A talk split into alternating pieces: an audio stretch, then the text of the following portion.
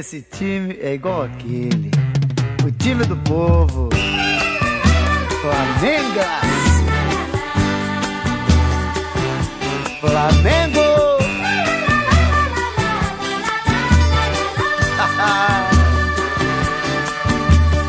hey, hey, Flamengão.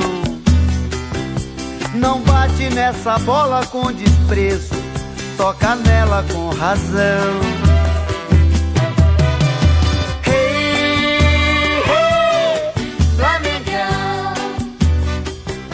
Não bate nessa bola com desprezo. Toca nela com razão.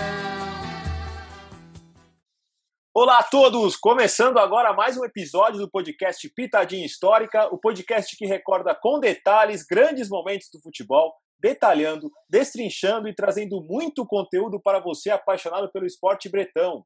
Lembrando que você pode seguir o Pitadinha no Twitter e no Instagram. No Twitter, Pitadinha H e no Instagram, Pitadinha Underline Histórica. Episódio de número 15 e o terceiro da série La Copa de Mi Vida, onde contamos a história dos clubes brasileiros campeões da Libertadores da América. E como sabem, não estou fazendo a série sozinho. Para falar de Libertadores, convidei duas pessoas mais do que especiais para falar da incrível história e confesso que eu estou feliz demais em trazer dois grandes convidados para contar hoje a história do atual campeão, a história do Flamengo na Libertadores. Começando sempre pelas mulheres, Gabi Dantas, seja bem-vinda, muito obrigado pela presença e fale quem é Gabi Dantas, o que você tem feito e fale sobre a sua paixão pelo Flamengo. Oi, pessoal, boa tarde. Boa tarde, Cláudio. Boa tarde, Bernardo. Em primeiro lugar, prazer estar aqui conversando com vocês, falando sobre futebol, sobre Flamengo, que é o meu time do coração. E como começou o meu amor pelo futebol, assim, pelo Flamengo. Meu pai é viciadíssimo em futebol. Ele queria um filho homem para viciar em futebol. E aí nasceu uma menina, ele pensou, não tem problema, eu vicio também. Aí, desde pequena, é, ele sempre me colocava para assistir jogos com ele. Eu entrei com cinco anos na escolinha do Flamengo. É, passei muitos anos jogando pela escolinha do Flamengo, depois passei pelo Fluminense. Joguei no centro do Zico também, é, passando entre campo e futsal. E eu queria ser jogadora de futebol, né? Era o que eu queria fazer. Não queria estudar, queria seguir carreira como jogadora de futebol. E meu pai sempre incentivando, minha mãe meio ali não quero, quero que ela estude, porque esse é um caminho muito muito improvável, né? A gente sabe que o futebol para mulher no Brasil principalmente é muito complicado de seguir carreira. E aí eu entrei no ensino médio numa escola que tinha horário integral, eu tinha que estudar muitas vezes de manhã e de tarde. E aí às vezes eu não conseguia ir para os jogos e para os treinos. E eu meio que tive que fazer uma decisão na verdade, minha mãe decidiu por mim, né? Não vai, não vai seguir no futebol, vai, vai seguir no estudo. E aí o futebol virou só um hobby para mim, assim. Hoje eu jogo no futebol universitário, né, na minha faculdade. E eu pensei, cara, já que eu não posso jogar futebol como como carreira mesmo, eu vou atrás de alguma profissão que, que possa me manter sempre em contato, né, sempre próximo do esporte. E aí eu sempre gostei muito de escrever, de ler. Falei, vou tentar investir no jornalismo, no jornalismo esportivo.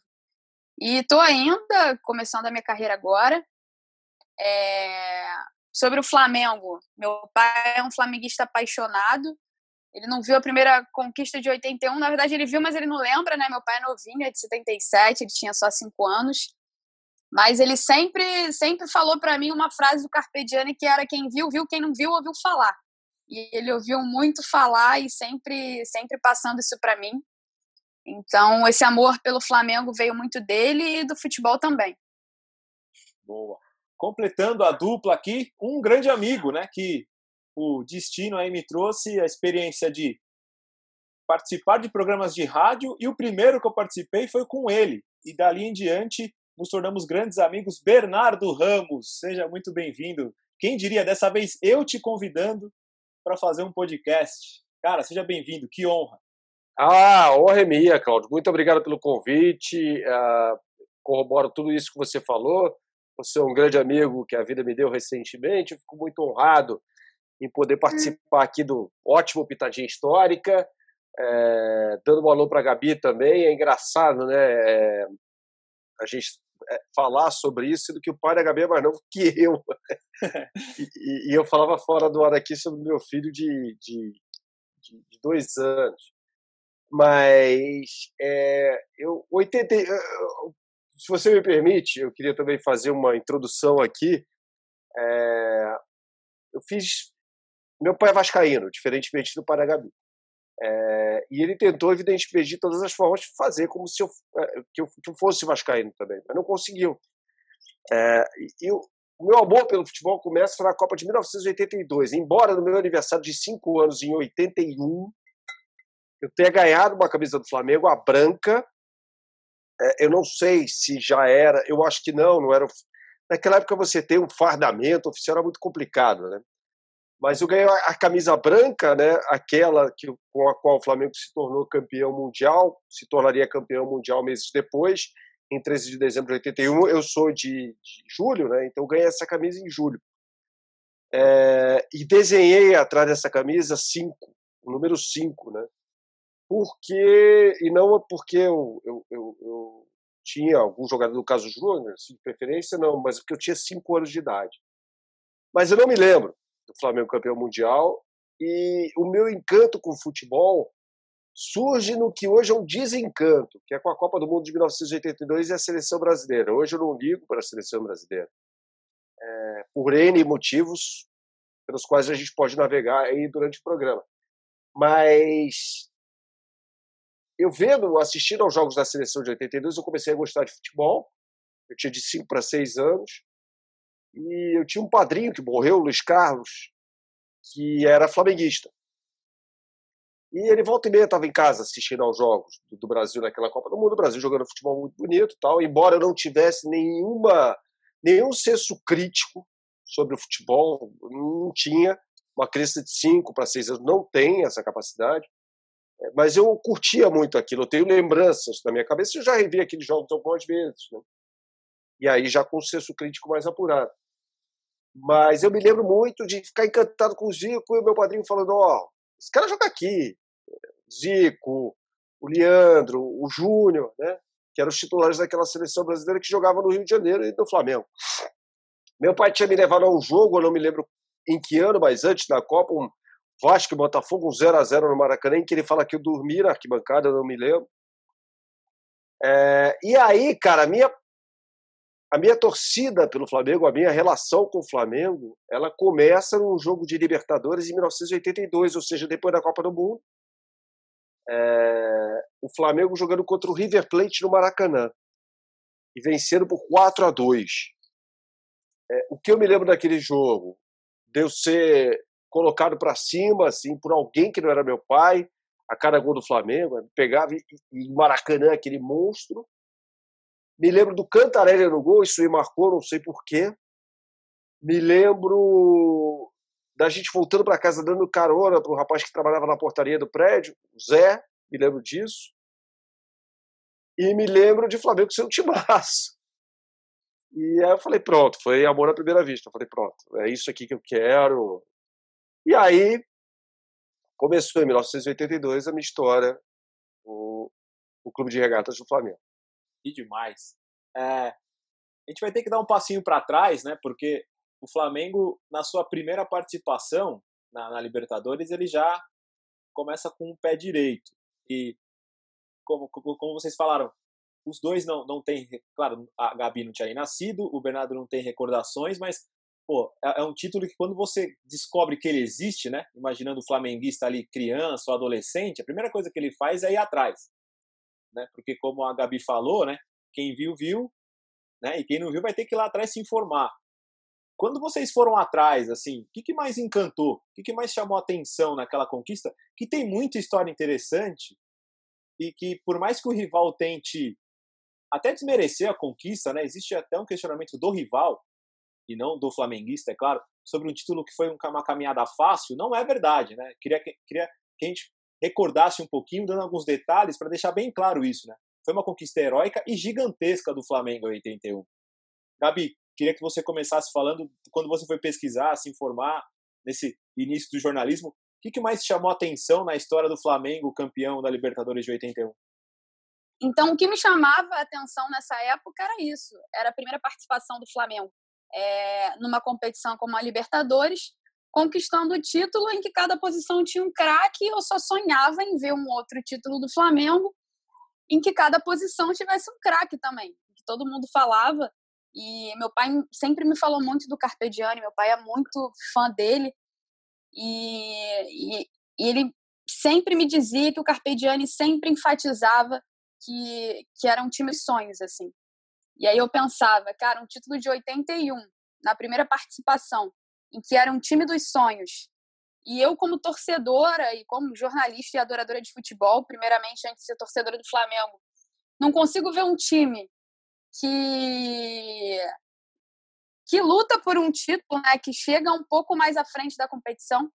Então, em 81 eu lembro que eu sonhava muito com isso, que eu queria um time que chegasse um pouco perto de 81, isso antes de 2019, né? E em 2019 é, existiram muitas comparações, principalmente da imprensa e de quem viveu os dois títulos, de qual time foi melhor. Eu não vi 81, não vivenciei 81, então para mim 2019 é, talvez seja melhor, mas eu sei que isso é, é uma opinião parcial, porque eu, eu vivi toda a emoção de 2019. Mas a minha lembrança, eu lembro de que era essa, de que eu via o título de 81 querendo ter a experiência de viver uma outra conquista de um título com um time tão bom quanto era de 81, que ficaram com ídolos marcados na história do clube. Boa. Bernardo, falando de 81, não tem como não falar da relação ou da rivalidade da época que era Flamengo e Atlético Mineiro, né? E, e, e a Libertadores já começa com Flamengo e Atlético, com 2 a 2 e, e, que vem da, da rivalidade, né? Só você sabe muito mais do que eu, já vem da final do Brasileiro de 80, né? E, e é carregada até o jogo de desempate, né? Só, só lembrando aqui, né?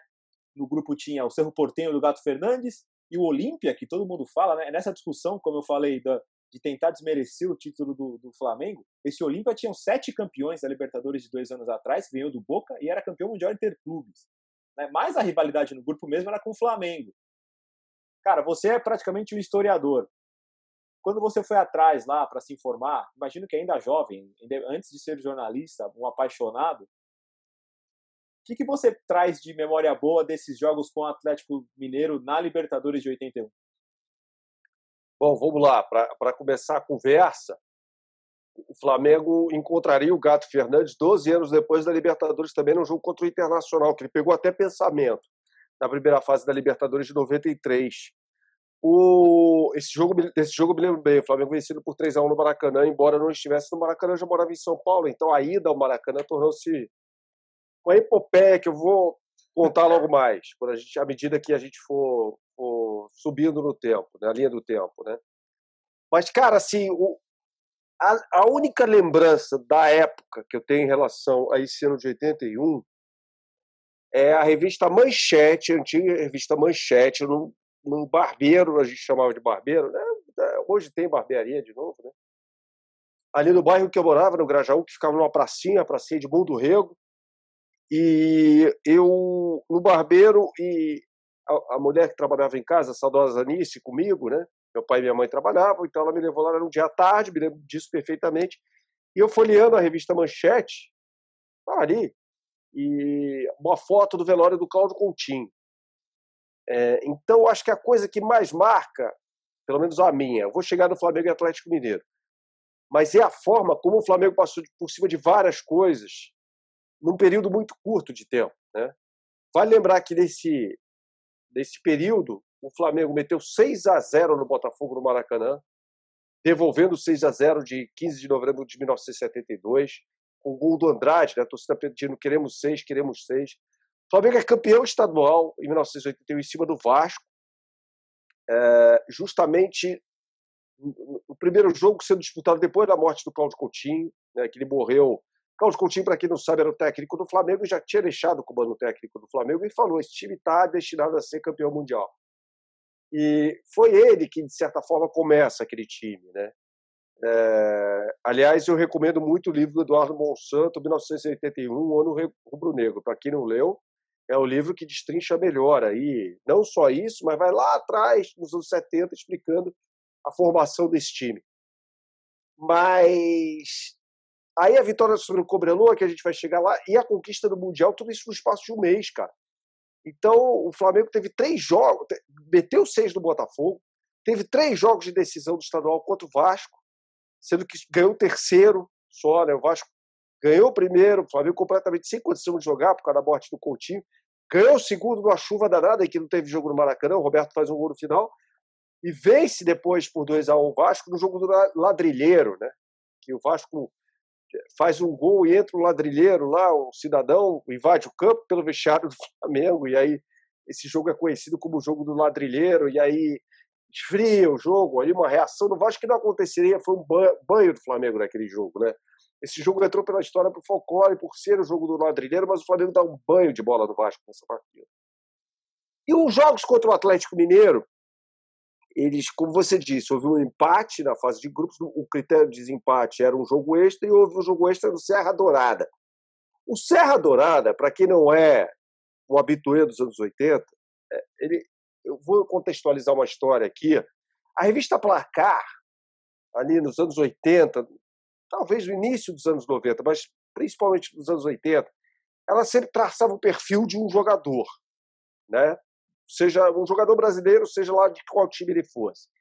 E na última página desse perfil, é, eram outros tempos em que era mais fácil entrevistar jogadores, então tinha um quadro de perguntas ping-pong, assim, né?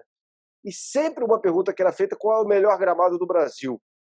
E a resposta era, sei lá, de, a cada dez entrevistados, nove falavam do Serra Dourada, que era o melhor gramado do Brasil. Ou o Parque do Sabiá, de Uberlândia, era um ou outro. Né?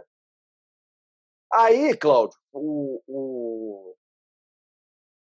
esse jogo era no Serra Dourada, e aí o jogo da arbitragem do, do Zé Roberto Reit, né? É, é, que esse jogo aí tem a, a expulsão do Reinaldo logo no início, uma entrada dura em cima do Zico, o Reit expulsa o Reinaldo, que era o principal jogador do, do Atlético Mineiro, que já tinha sido expulso na final de 80, no jogo de volta do Maracanã, nos 3 a 2 né? Ele faz o segundo gol, ele faz dois gols do Atlético e é expulso. E aí, como você disse, já era, já havia uma grande animosidade, não só entre os jogadores, como entre as, as torcidas.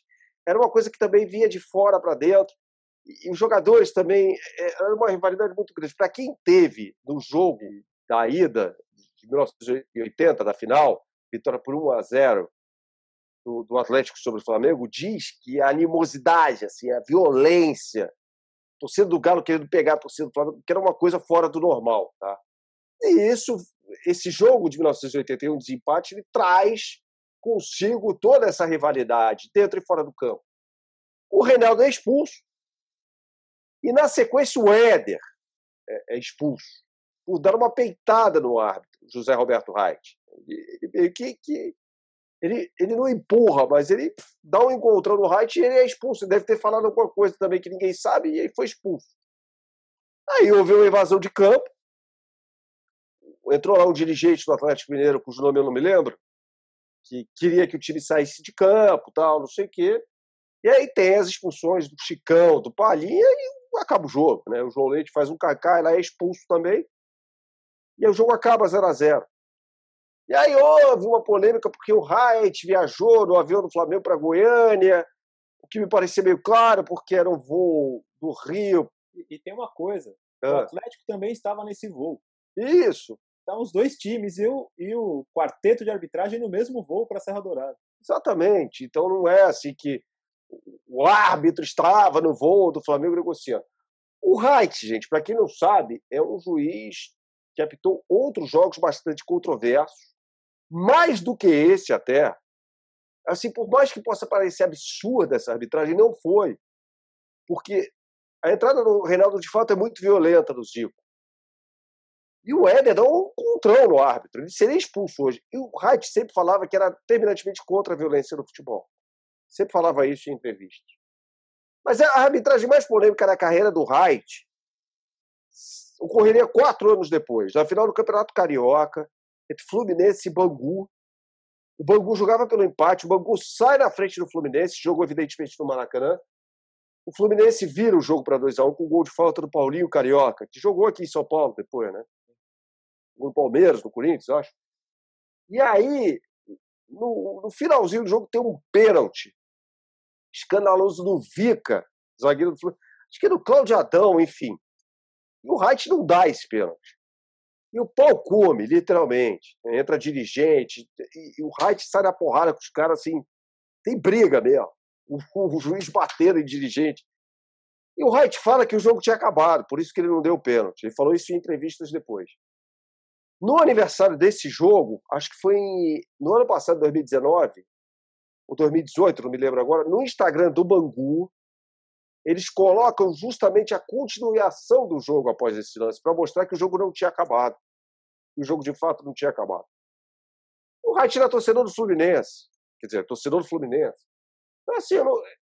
essa arbitragem para mim foi muito mais controversa. O Reit apitou semifinal de Copa do Mundo, aquele Alemanha-Inglaterra, né, em 90, que a Alemanha ganhou os pênaltis após um empate por 1 a 1. Ele levou nota 9.9 da FIFA, é a maior arbitragem da história das Copas, segundo a avaliação da própria FIFA. O que não quer dizer muita coisa também, né? Mas era um, o Reit era um árbitro assim, muito enérgico. Né? O Reit, no Campeonato Carioca de 82, na final da Taça Guanabara, por exemplo, ele entra com um microfone no campo. Né? Para uma matéria que a Globo ia fazer, foi suspenso. O Flamengo venceu aquele jogo, acho que o gol do Adílio, inclusive. E, e a carreira do Reit era marcada por isso. Né? Era um grande árbitro, mas então, naquele jogo contra o Atlético Mineiro, foi só mais uma arbitragem dessas que entram para a história.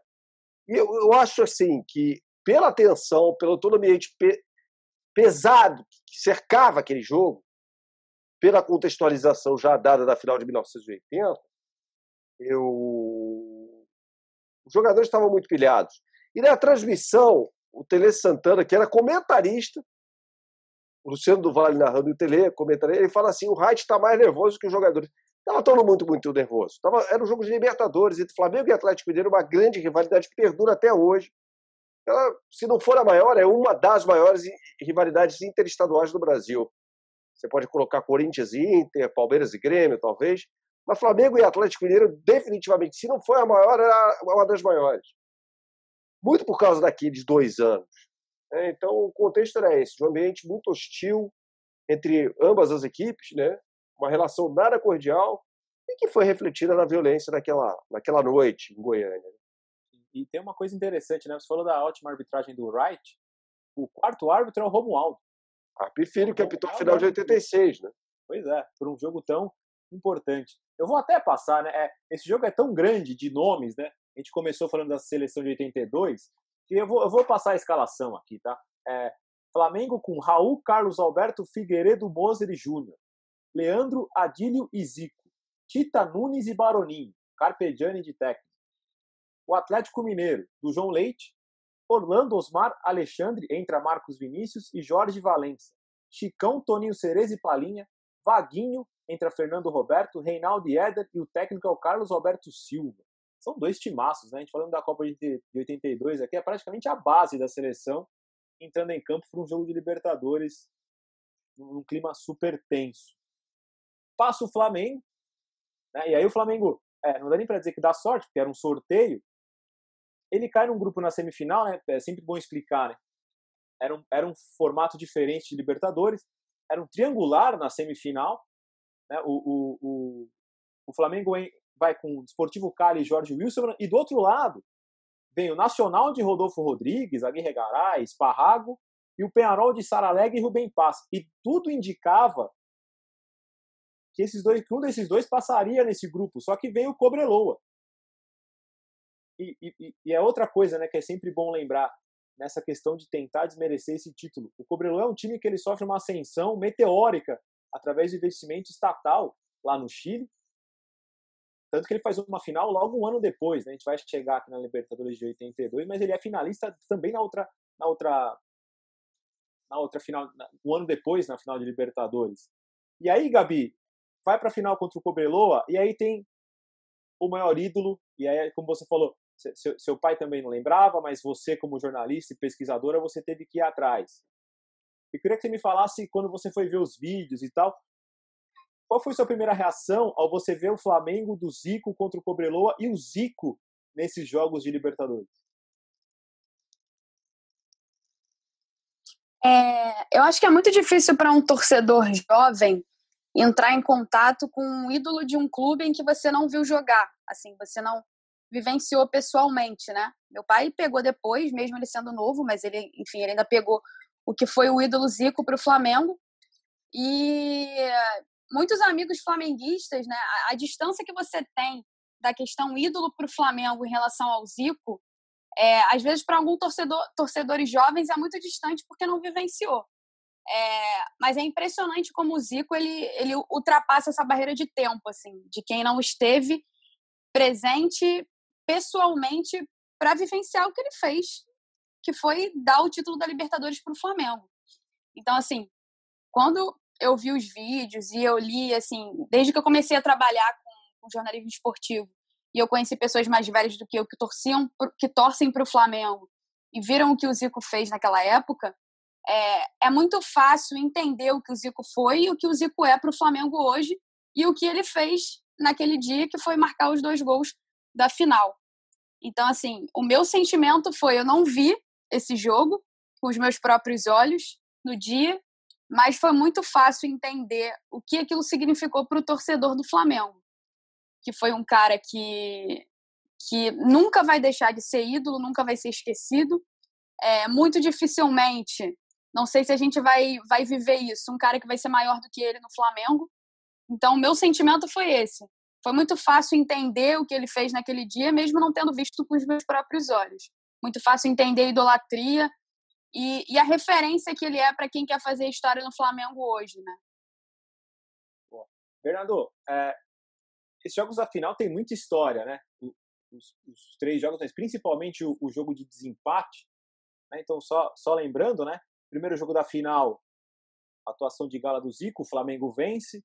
No segundo, é, vence o Cobreloa e aí o jogo vai tem uma terceira partida, né? Isso era uma das regras da Libertadores, não tinha questão do gol fora, do, do, do saldo de gol, era obrigatório o terceiro jogo e ele foi no centenário de Montevidéu. Cara, repetindo, né? Você não, você não lembra, mas é uma coisa que quando você assiste tem um significado muito importante. Como é que é para você ver aquele time jogando uma partida de Libertadores, conquistando a Libertadores numa primeira participação do Flamengo na, na, na competição continental? Cara, aquele time era um timaço. É... Então, olhando em retrospecto, eu imagino, sempre que eu leio sobre esses jogos, é, eu sempre imagino que poderia ter sido mais fácil. Eram outros tempos de Libertadores da América e teve, houve algumas curiosidades no meio do caminho aí. A primeira delas, talvez até bem importante, né? porque ela vira uma tendência depois pelos anos seguintes, até hoje, é, o uniforme do Flamengo foi desenhado pela mulher do Márcio Braga. Márcio Braga, que era presidente do Flamengo. O Flamengo sempre teve camisas listradas horizontalmente, rubro-negras, com as listas bem finas, né? como na bandeira do Flamengo, sempre foi assim. No Flamengo, nesse ano de 81, ele começa a jogar com as camisas de, de, de, de listas bem largas, né? Por causa disso. E a camisa branca do Flamengo sempre foi a reserva. É, aquela com, toda branca, uniforme todo branco, com uma lista horizontal vermelha e outra preta. A, a camisa que o Flamengo jogou a final do Mundial de 2019 contra o Liverpool, né? E aí, em 81, ela vira a camisa branca, que era essa que eu tinha, a qual eu me referi antes, aqui na manga rubro-negra, né? só na, na manga. Assim. Então, aquilo foi o design da mulher do Márcio Braga. Trabalhava com moda, tal, aquela coisa toda. O jogo de ida é fácil, de, de certa forma, o Flamengo, mas o jogo de volta. O Cobreloa é de uma cidade chamada Calama, né? É, e esse nome não é à toa, é uma região de exploração do cobre, que é uma das commodities mais importantes ali do Chile. Mas uh, o, o, o Cobrador teve que jogar em Santiago, no Estádio Nacional, que foi campo de concentração durante a ditadura do Pinochet, né? Aliás, o golpe que derruba o Salvador Allende é um 11 de setembro, só que de 1973.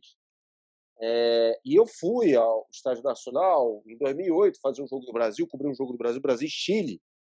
De fato, cara, aqui, aqui, eu fiz até uma matéria sobre isso, né? É muito pesado o ambiente ali. Você vê ali as, embaixo onde ficam os vestiários, assim. Aquilo virou cela, né? A própria arquibancada. Tem uma parte que é preservada ali da arquibancada para que eles não esqueçam, né? Tá em madeira ali e tal, ninguém pisa ali, né? Atrás de um dos gols. Então, é, aquele estádio tem, uma, tem um ambiente muito carregado, cara. É, e esse jogo teve um contexto muito violento, né? Da, da volta, em que o Cobrador ganha por 1x0 com o Merelo. O pau come nesse jogo, o jogador do Flamengo apanha pra caramba, o Mário Soto entra com a pedra, dá porrada no Lico, dá porrada no Adílio, né?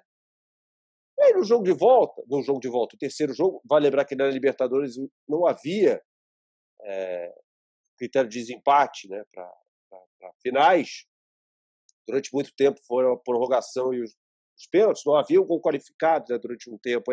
Se houvesse, o Fluminense teria sido campeão em 2008, inclusive. Mas havia durante toda a competição, aí na final não havia. Né? Naquela época, quer dizer, naquela época, desde o início da Libertadores, jogava-se um terceiro jogo. Sei lá, o time metia 4 a 0 no primeiro, perdia de 1 a 0 terceiro jogo. Não tinha saldo de gol.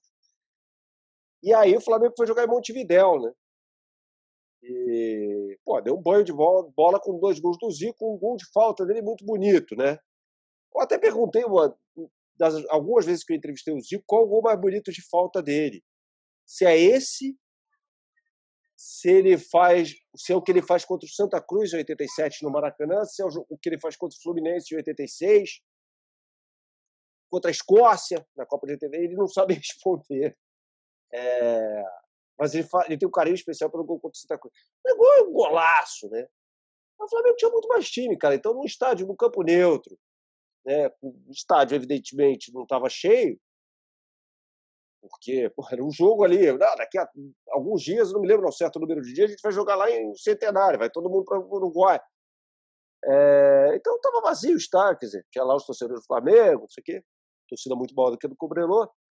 E o Flamengo ganha o jogo, naturalmente, né, por 2 a 0 Dos três é o mais fácil. E vocês acham que, só pensando, né, só lembrando, conversei com, com o Claudio Zaidan e com a Mari para falar sobre Santos, depois falei com, com a Regui, que aliás o, o, o, o Arregui ele faz uma, uma matéria quando acaba a primeira fase de grupos no Jornal do Brasil falando sobre uma suposta mala branca do Atlético Mineiro para que ele, que ele conseguisse ganhar um jogo do Flamengo e eliminar o Flamengo na primeira fase, né, na última rodada ali. É, é, existe uma conversa de mala branca, uma matéria do Arregui que participou do episódio anterior para falar do Cruzeiro. Vocês acham que esse título, ainda mais pensando no, no, tamanho que já era o Flamengo no Brasil nos anos 80, ele é um, um, dos, um dos, ele é o título que vira a chavinha para a importância da Libertadores aqui no Brasil, já que era um torneio que não tinha muita importância, não tinha a importância que tem hoje, por exemplo, chegar nem aos pés da importância que tem hoje para vocês, qual é a importância desse título da Libertadores para a Libertadores no Brasil em si? Você que muda um pouco a visão? Gabi, você que buscou muita história aí, quando você viu, você acha que é um título. Acho que o Flamengo nos anos 80 tem uma força absurda, né? E, e quando ele conquista, você acha que vira uma, é, é, uma obsessão dos outros clubes também? É, como o Bernardo falou, eu acho que passa muito pelo time que tinha na época também. E como você salientou, que era um time que era a base da seleção brasileira, e, e hoje a gente não tem isso, né? Os nossos melhores jogadores saem muito cedo para fora, enfim. É, não existe mais essa, essa obsessão de ganhar títulos é, pelo seu, seu time do país em que você vive, do país em que você é de origem. Então, acho que sim, e muito passa pelo time que tinha na época, é, de craques, de ídolos que viraram não só para o futebol brasileiro, mas que são nomes conhecidos no futebol mundial. Então, eu acho que sim, ganhar a Libertadores numa primeira participação com o time que tinha na época, é, de referências de jogadores que eram de seleção brasileira, é, eu acho que com certeza iniciou uma trajetória em que os clubes do Brasil começaram a ver a Libertadores como o título mais importante dos clubes brasileiros. É hoje, até hoje, é o título mais importante, assim, mais de mais obsessão, né, é, do principal objetivo. Então, acho que sim. Boa. Para a gente fechar, eu vou soltar aqui. O Bernardo falou, né, que nem o Zico sabe qual é o gol mais bonito, mas eu vou colocar porque me surpreende que o Zico bate a falta rápido. Né? Ele praticamente põe a bola no chão e não espera muito, surpreende o goleiro. E antes da gente passar para o Libertadores, eu vou pôr aqui o áudio. Gol do Flamengo, Zico, a narração da lenda Jorge Cury. Ficou para frente do pênalti, correu, o Zicão atirou e gol! Flamengo!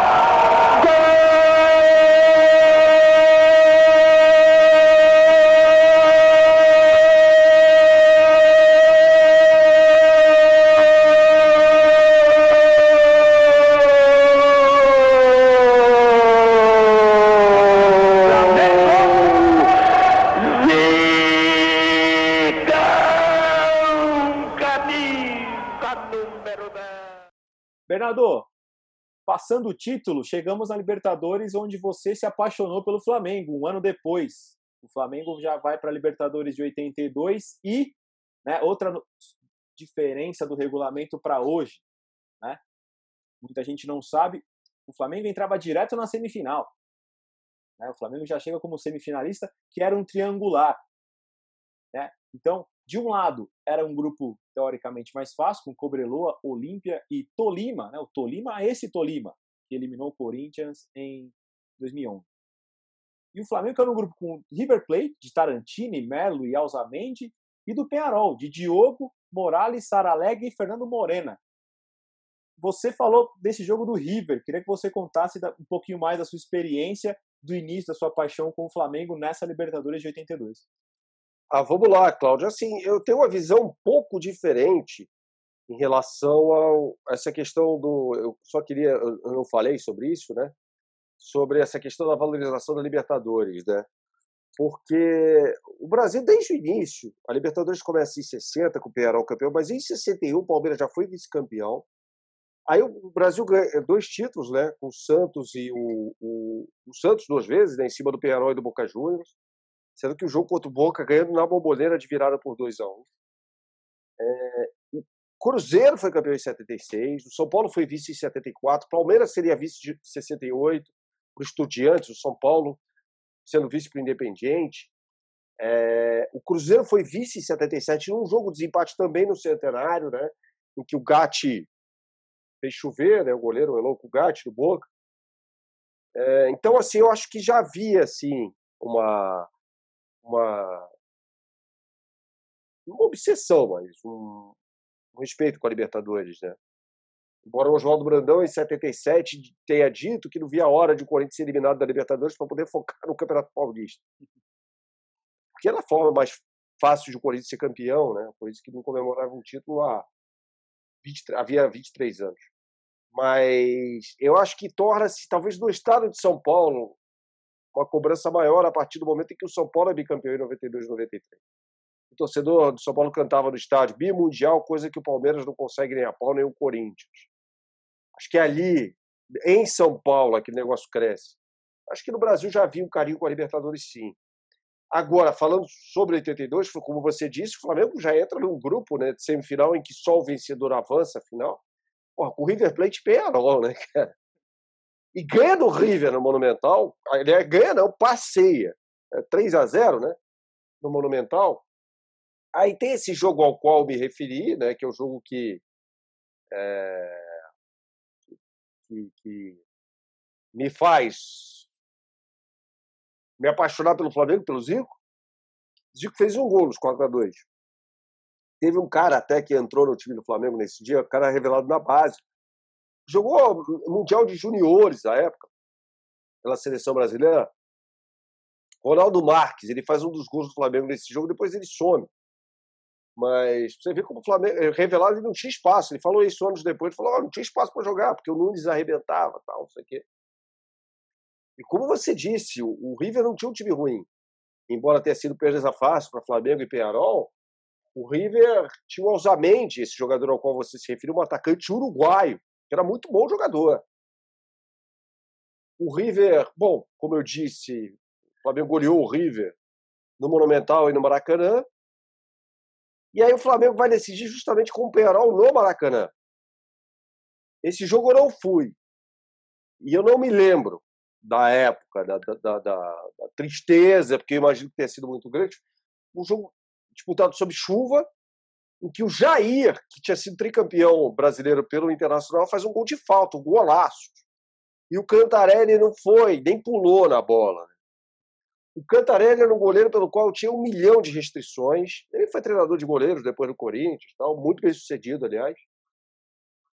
E a lembrança que eu tenho do Cantarelli é eu, eu com um amigo meu no Flamengo, no clube. Eu não era sócio do Flamengo e para mim entrar no clube do Flamengo era tipo mesmo que ir para Disney, sabe? Era, nossa, foi o Flamengo. Esse amigo era sócio do Flamengo e podia levar um convidado, preenchia um papelzinho lá e entregava na portaria. E eu fui lá, um dia de semana à tarde. Eu falei, nossa, isso aqui é o um paraíso. E eu me lembro dois jogadores do Flamengo treinando, a gente batendo a bola atrás de um dos gols ali da Gávea. Do gol à esquerda, para quem vê ali da arquibancada, só tem um lance de arquibancada. E tava o Cantarelli treinando. E a gente começou, a gente chegou na lambrada, aí frangueiro, aí He-Man. Aí o Cantarelli veio e falou: vocês parem com essas forças, senão eu vou dar porrada em vocês dois. E a gente saiu correndo. Eu não gostava do Cantarelli, não. E muito torcedor do Flamengo tinha alguma restrição com o Cantarelli, acho que muito por causa desse jogo. Ele não vale a bola. Foi uma falta perfeitamente batida pelo Jair. Mas essa vitória por 1x0 do Penharol no Maracanã acaba com o sonho do bicampeonato do Flamengo. Um ano depois. Essa, né? essa vitória do Penharol. Falar, pode falar, desculpa, Gabi. Desculpa. Não, só para complementar essa vitória de 1 a 0 do Penharol, quando o Flamengo jogou com o Penharol na Libertadores de 2019, que ele perde por 1 a 0 é, e nessa época eu trabalhava na Fox é, e eu tinha colegas de trabalho que torciam para o Flamengo e a gente estava comprando o ingresso para o jogo do contra o Penharol no dia seguinte e eles me contaram essa história. Enfim, é, eu tinha colegas que estavam presentes no Maracanã e, e falaram como foi traumático, né? Eu falei, cara, não quero nem ouvir, eu quero ir para o jogo de amanhã, Maracanã 60 mil pessoas lotado, é, não quero nem efeito de comparação daquele jogo para o de amanhã. E, e, eu estudava de manhã, é, o jogo acabava tarde, né? E assim, a minha mãe, ela sempre falava que eu só ia para jogo do Flamengo contanto que eu não faltasse aula no dia seguinte. E aí, nossa, nessa época eu trabalhava muito e eu falei, cara, vou pro jogo mesmo assim. E no dia seguinte eu arrumo um jeito de acordar cedo para ir para a faculdade, para trabalhar, enfim. Cara, aquele jogo assim foi o único momento é, do da trajetória de 2019 que eu achei que o Flamengo é, não tivesse equilíbrio emocional para ir atrás daquele título.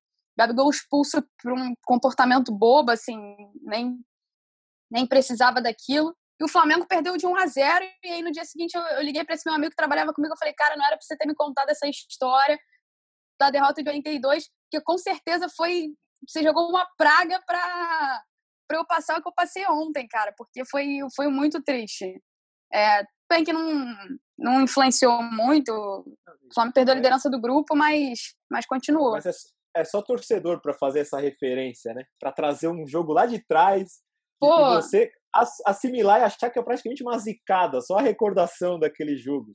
Isso é muito Mas tô te falando, cara, é torcedor traumatizado, que, que não acreditava que o Flamengo pudesse pudesse bem na Libertadores. E, e você deu uma deixa muito boa para esse trauma, porque mesmo com esses bons times do Flamengo, é claro que tem uma diferença, né? O time é bem diferente, mas em 83 ele cai na primeira fase, né? Num, num grupo com Bolívar, Blooming e o Grêmio. Outra coisa que é bom lembrar, você vê um grupo desse e fala, tá, como é que o Flamengo foi eliminado, né, Bernardo? Mas era só um por grupo na época que passava, né? Eram cinco grupos, passavam só um de cada para encontrar o campeão e acontecer o triangular. Então o Flamengo ficar de fora da, da, da segunda fase de 83 por cair nesse grupo para o Grêmio, que, que né, o Grêmio de 83. É, aliás, é o próximo podcast né, do, Pitadinha, será o Grêmio de 83. É. Um ano depois, uma primeira fase impecável, né, passa por um grupo com o Santos, e, e aí você tem os dois colombianos, que é muito interessante, né? Em um dos times colombianos tem o Edgardo Balsa jogando no meio campo. O Edgardo Balsa era meio campo do Júnior Barranquilha. E eles passam, e de novo, né? Uma semifinal disputadíssima e prega o Grêmio num jogo de desempate. E aí, Gabi, é quando. É, reforçando, né? Aí é quando o flamenguista um pouco mais velho vai ficando calejado e perdendo a esperança com a Libertadores. Né? É mais uma eliminação pesada ali, que, que, que dói né, no, no, torcedor. Bernardo, aqui você já era um pouquinho mais velho, você tem boas memórias? Boas memórias, imagino que não, mas você lembra dessa Libertadores de 84? Eu lembro do jogo contra o Ula. Esse jogo eu fui no Maracanã, que o Flamengo precisava ganhar de não sei quanto para ir direto, para era alguma coisa assim de golear, tal. O Zagallo era técnico do Flamengo, e o Flamengo não conseguiu, aliás, o Flamengo tomou um gol do Ula. Eu me lembro, um time azul e branco, Universidade Los Angeles. Eu estava no Maracanã, tinha uma alma no estádio. Aí meu pai me levava nesses jogos aí que não tinha ninguém.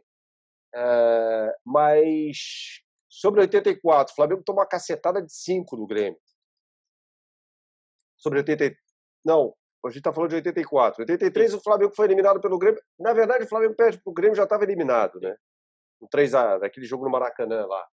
É, em 84, o que aconteceu foi o seguinte: o Flamengo ganhou do Grêmio no Maracanã, né? 3x1, né? O do Andrade, fora da área. E aí toma essa cacetada do Grêmio em Porto Alegre, 5 a 1 é, que era a maior derrota do Flamengo em Libertadores, por sinal, até esse jogo contra o Independente Del Vale. O Oswaldo jogou pra caramba. É, o, o, o, Flamengo foi curioso, porque o Grêmio faz 1 a 0 o Flamengo empata 1 a 1 o Tita, eu acho. E aí o Grêmio desembesta a fazer gol com o Tarcísio, com o Renato, com o Oswaldo e tal. Na primeira fase, o Flamengo meteu 5 no Santos, no Morumbi. O goleiro do Santos com o Rodolfo Rodrigues e tudo, né? O do Bebeto Edmar, dois do Tito e outro do Moser. No primeiro tempo, esse gol do Moser. O... E aí tem o jogo de desempate no Pacaembu, né? E aí o 0x0 vai ao Grêmio. Foi nos pênaltis, né? Sim, vou, vou, vou, até passar as escalações aqui, que são, são, é, são dois bons times, ó.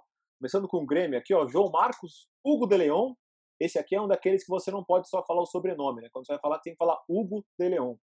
Paulo Magalhães, Casemiro, Baidec, Luiz Carlos Martins, China, Oswaldo, Renato Gaúcho, Tarciso e Guilherme. E um dos reservas que entra é o Paulo Bonamigo. O Flamengo, Fidjol, Leandro, Carlos Moser, Guto, Adalberto, Tita, Adílio, Andrade, Bebeto, Elder e João Paulo, entre o Nunes, no lugar do Bebeto. É, no jogo contra o, o acho, não sei se contra o Grêmio ou o Santos, contra o Santos no Morumbi, o João Paulo bate uma falta, o João Paulo de direita, do lado direito, assim, trivela. Aí origina um escanteio que origina o último gol do Flamengo nesse jogo. Esse... E o Zagallo, depois dessa cacetada aí no Olímpico, ele fala: olha, tem entrevista clássica do Zagallo, frio danado de casaco assim. É, ele fala: olha, acho que cinco foi um pouco demais. então, tudo bem, perdeu, mas cinco foi um exagero, né? Tem, Mas tem, era... tem treinador que toma cinco e dá entrevista parecida aí. A gente vai chegar nele daqui a pouquinho. É, mas assim, cara, já era uma Libertadores sem o Zico. É, a de 83 também, o Zico já não tava, né? É, ou não? não me lembro o, o, o, Zico, ele, ele, ele não joga as partidas finais ali, entre elas o 3 a 1 a derrota para o Grêmio no Maracanã, ele já não joga. Isso, porque ele vai embora depois do Campeonato Brasileiro, que é disputado Exato. no primeiro semestre, não é isso? Isso. É, isso aí. E, e, é curioso que em 84 o Flamengo mete essa cacetada no Santos no Morumbi menos de um mês antes de tomar a cacetada no Corinthians, 4 a 1 nas quartas de final do Campeonato Brasileiro, no mesmo estádio. É, o Flamengo, como você falou, foi uma Libertadores curiosa, ímpar, porque o Flamengo mete cinco no Santos com o Rodolfo Rodrigues e toma de cinco com o goleiraço, que era o Filhol, né? Assim, você tem dois goleiros lendários aí do futebol sul-americano tomando cinco gols, né? É, mas já o Flamengo já não tinha o melhor time da América do Sul, assim, mesmo individualmente, né? O Independiente, que foi campeão em cima do Grêmio, era mais time, o Grêmio era mais time, enfim. Grêmio mais bem treinado também.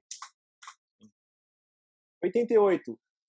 Em teoria, né, deveria ter uma participação do Flamengo aí, né, com o título da Copa União, mas isso é um assunto para outro podcast, né? Esse podcast Taça das Bolinhas, Copa União, isso aí é para outro assunto, né? Foi Esporte Guarani, como os vencedores do torneio da CBF para jogar Libertadores em 88. E o Flamengo entra nos anos 90. Campeão da Copa do Brasil de 90, ele vai jogar Libertadores em 91. Aqui outra coisa que é importante lembrar, a gente não falou muito sobre isso, os grupos eram divididos por países.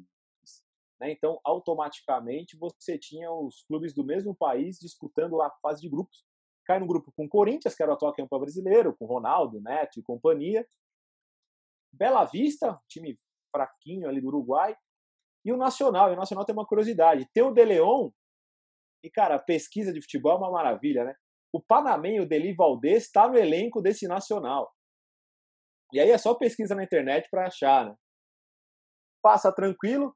Bernardo, você lembra dessa Libertadores? Passa da primeira fase, enfrenta o Tátira ali tranquilamente, atropela o Deportivo Tátira. Só que aí é, vai encarar o Boca Juniors, né? Aí fica difícil. Cara, eu fui no jogo contra o Boca no Maracanã. É, o Maracanã não estava lotado. Eu fui na cadeira azul com meu pai e o pai de um amigo e um amigo. A gente estava no almoço no, São Conrado Fashion Mall, que era um shopping meio chique, ainda existe lá no Rio. E a gente tinha almoçar num restaurante lá que a gente foi convidado para ir. E aí esse meu amigo e o pai desse meu amigo eram flamenguistas, são, né? Estão vivos, roxos. Meu pai não, mas eu, né? Falaram, porra, vamos no jogo, vamos no jogo. Não tinha essa de você comprar ingresso. Você ia na hora, decidia na hora, ia na hora.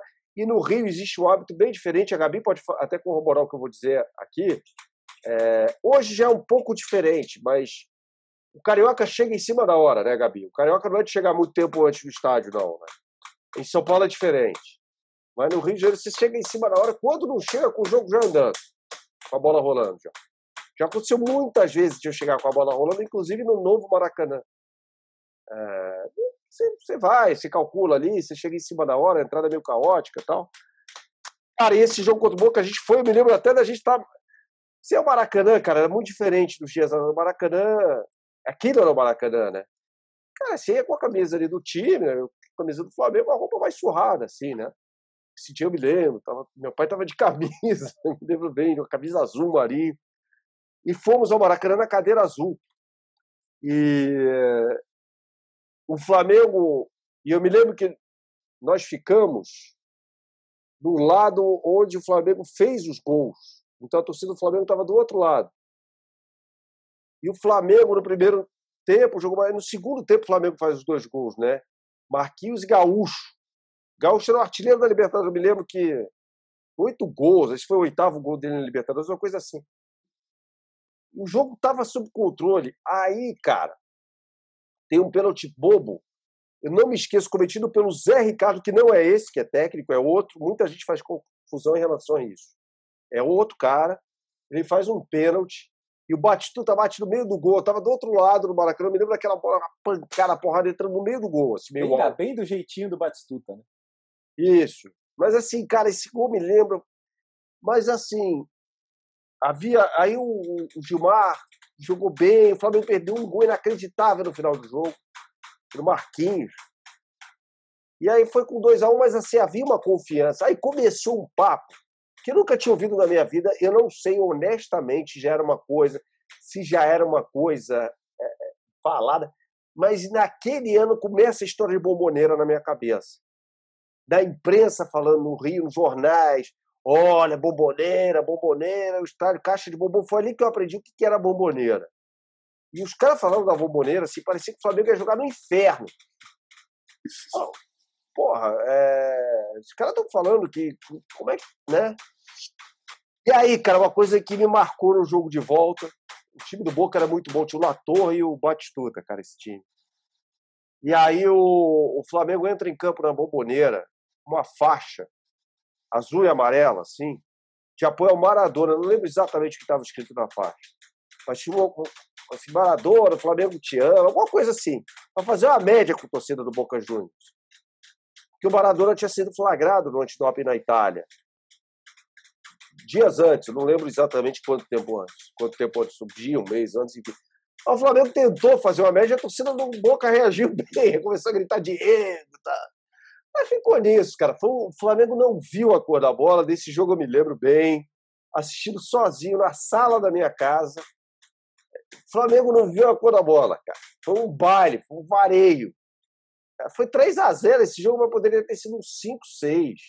O Boca fez 2 a 0 que era o resultado de que já precisava no primeiro tempo e faz um gol no final, acho que o Latorre, um gol de pênalti do Batistuta, acho que os dois gols do Latorre, né?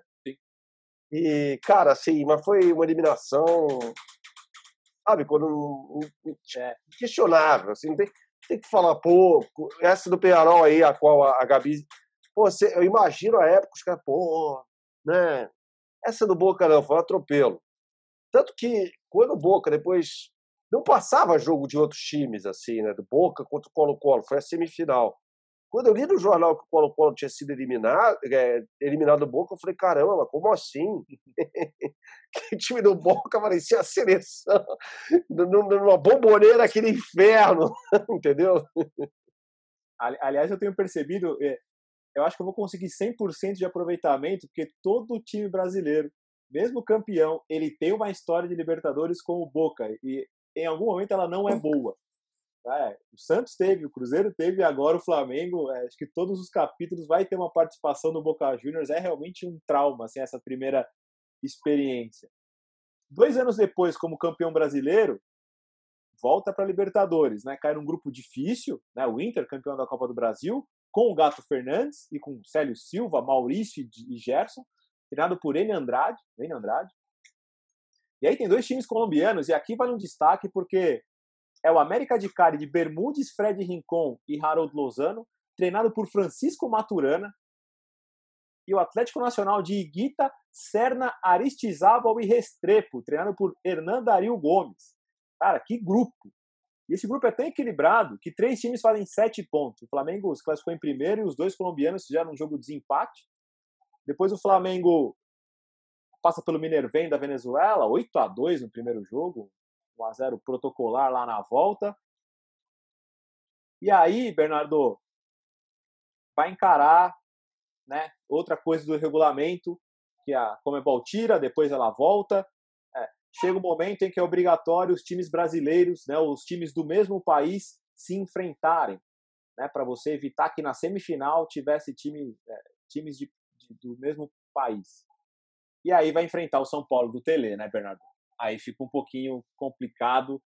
Foram dois grandes jogos e aí vai pegar ali mais uma, mais uma fase sua ali de um pouco mais velho, imagino mais fanático pelo Flamengo. Como é que foi encarar esse São Paulo do Tele na Libertadores? Cara, já morando em São Paulo. É... Eu cheguei em São Paulo em 92, foi assim, eu morei nos Estados Unidos de 91 a 92. Aí eu vou, volto para passar umas férias no Rio em junho, julho, não me lembro agora, de 92, que pega justamente a fase final do Campeonato Brasileiro, o título do São Paulo da Libertadores. E eu me lembro de ir nos jogos do Flamengo no Maracanã, não sei contra o Santos, naquela fase final. E contra o São Paulo, vitória por 1 a 0 gol do Rogério, uma porrada de fora da área, uma falta, né? E os dois jogos contra o Vasco, 1 a 1 e 2 a 0 Aí eu volto para os Estados Unidos para arrumar as coisas e voltar para o Brasil. Então, nas finais contra o Botafogo, eu não estava no, no, no Rio. E eu me lembro de ligar por telefone para saber quanto tinha sido o primeiro jogo. Um amigo. Isso era super raro, cara. Super, era um luxo. Se ligar para o Brasil era tipo. Só um corte aqui. Você imagina isso, Gabi? Está no outro país e você precisar ligar para alguém para saber quanto foi o jogo, sabendo que essa ligação vai ser cara, né, Bernardo? essa ligaçãozinha de outro país aí não é baratinha, não. Cara, a minha intenção não é fazer com que o Bernardo se sinta velho, mas assim, é muito louco pensar que há pouco tempo atrás isso acontecia. Pois Gabi, é. deixa eu te explicar melhor. Hoje é em tempo real, né? Deixa eu te explicar melhor então, Gabi. Era o seguinte, eu morava em Houston, no Texas, de 91 para 92. para você ter uma ideia, a gente tinha notícia do Brasil, quando a revista Veja, que saía aqui no Brasil às segundas-feiras, chegava lá na quarta-feira. Isso porque meu pai tinha umas conexões um cara que tinha um hotel lá, um hotel furreca lá em Houston, e meu pai pegava a revista lá às quartas-feiras, e aí a gente tinha notícia do Brasil, só assim. É... Eventualmente ele voltava com o jornal o Globo de três dias antes. É... E aí, futebol.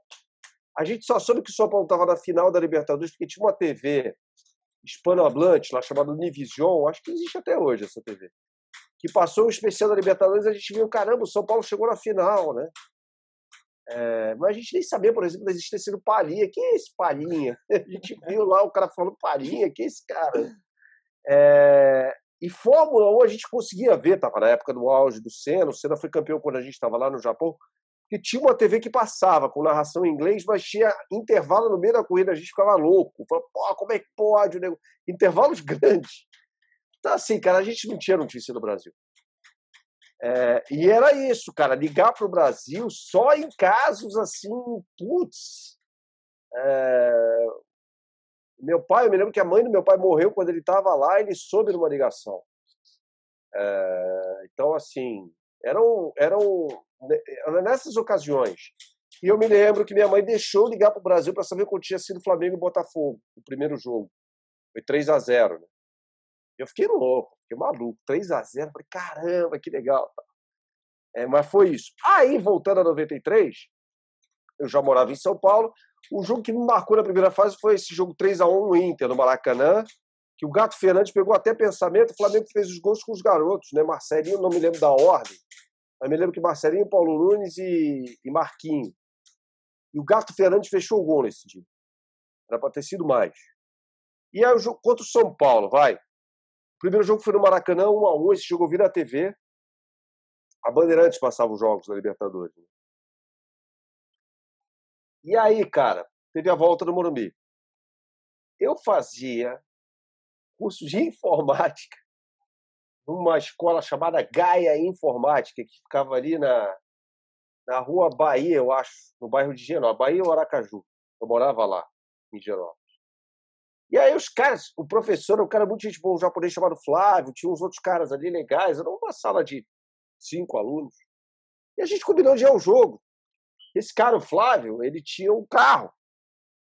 E a gente foi comprar ingresso, eu me lembro, no Morumbi, um dia antes, nós compramos ingresso de cativa.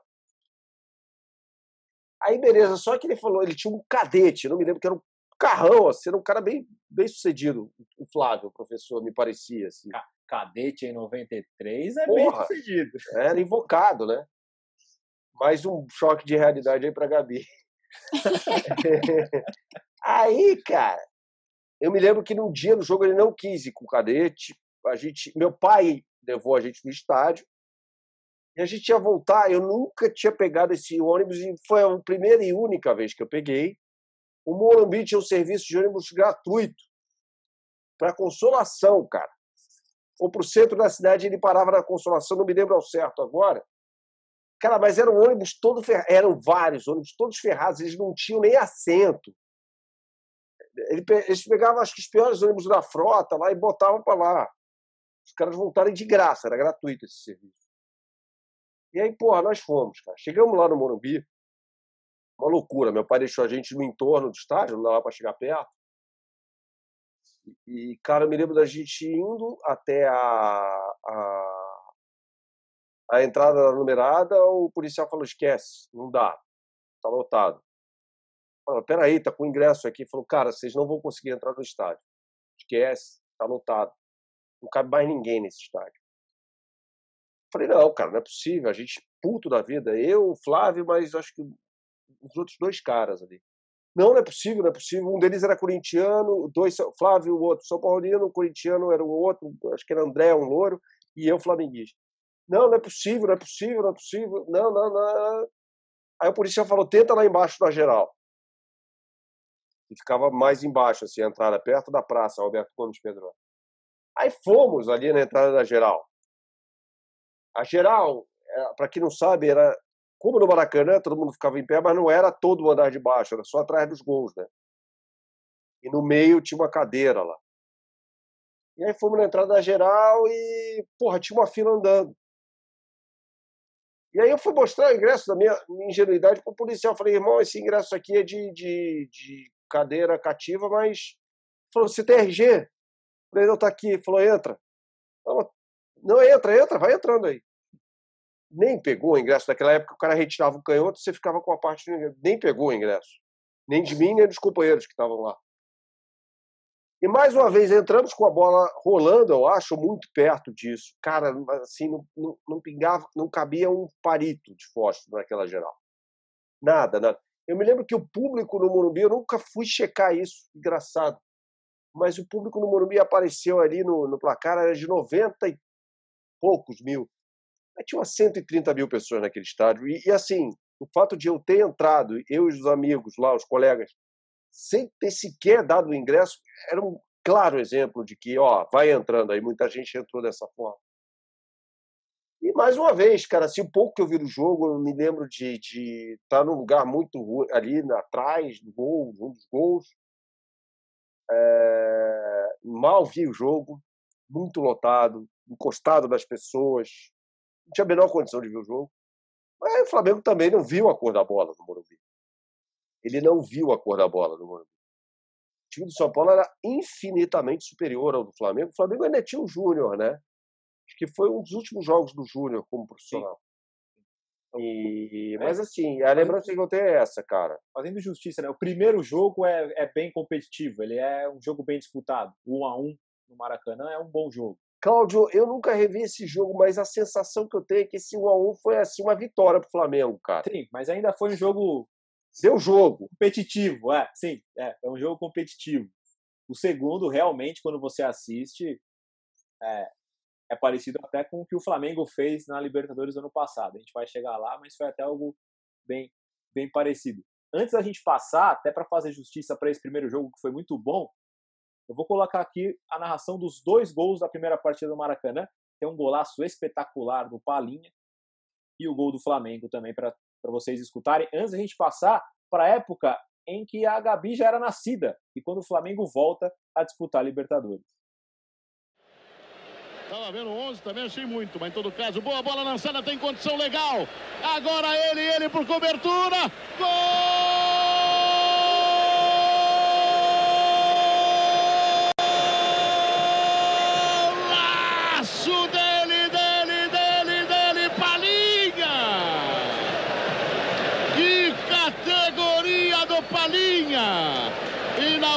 Marcador do Maracanã, no Rio de Janeiro, 42 minutos. Dali palha, dali palha. Um São Paulo, zero Flamengo, Elico. Júnior. Grande bola enfiada pro Nélio na cara do gol, no gol do Flamengo.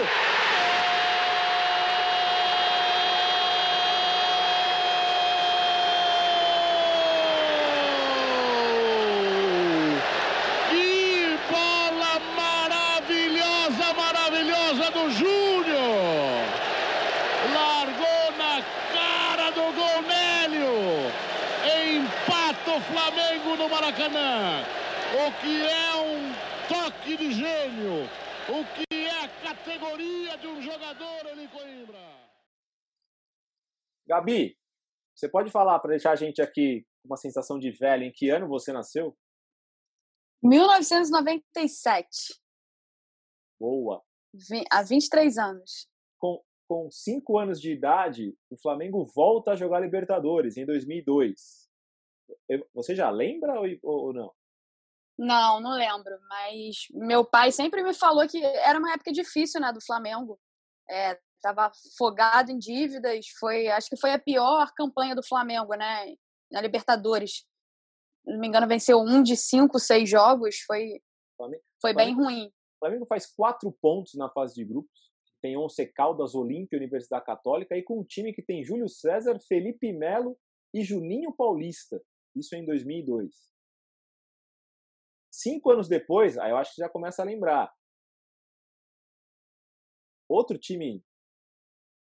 É, é, por mais que o torcedor é isso, né? por mais que o time não seja tão bom, a hora que põe o pé na Libertadores, fica sempre aquela expectativa, né, Gabi?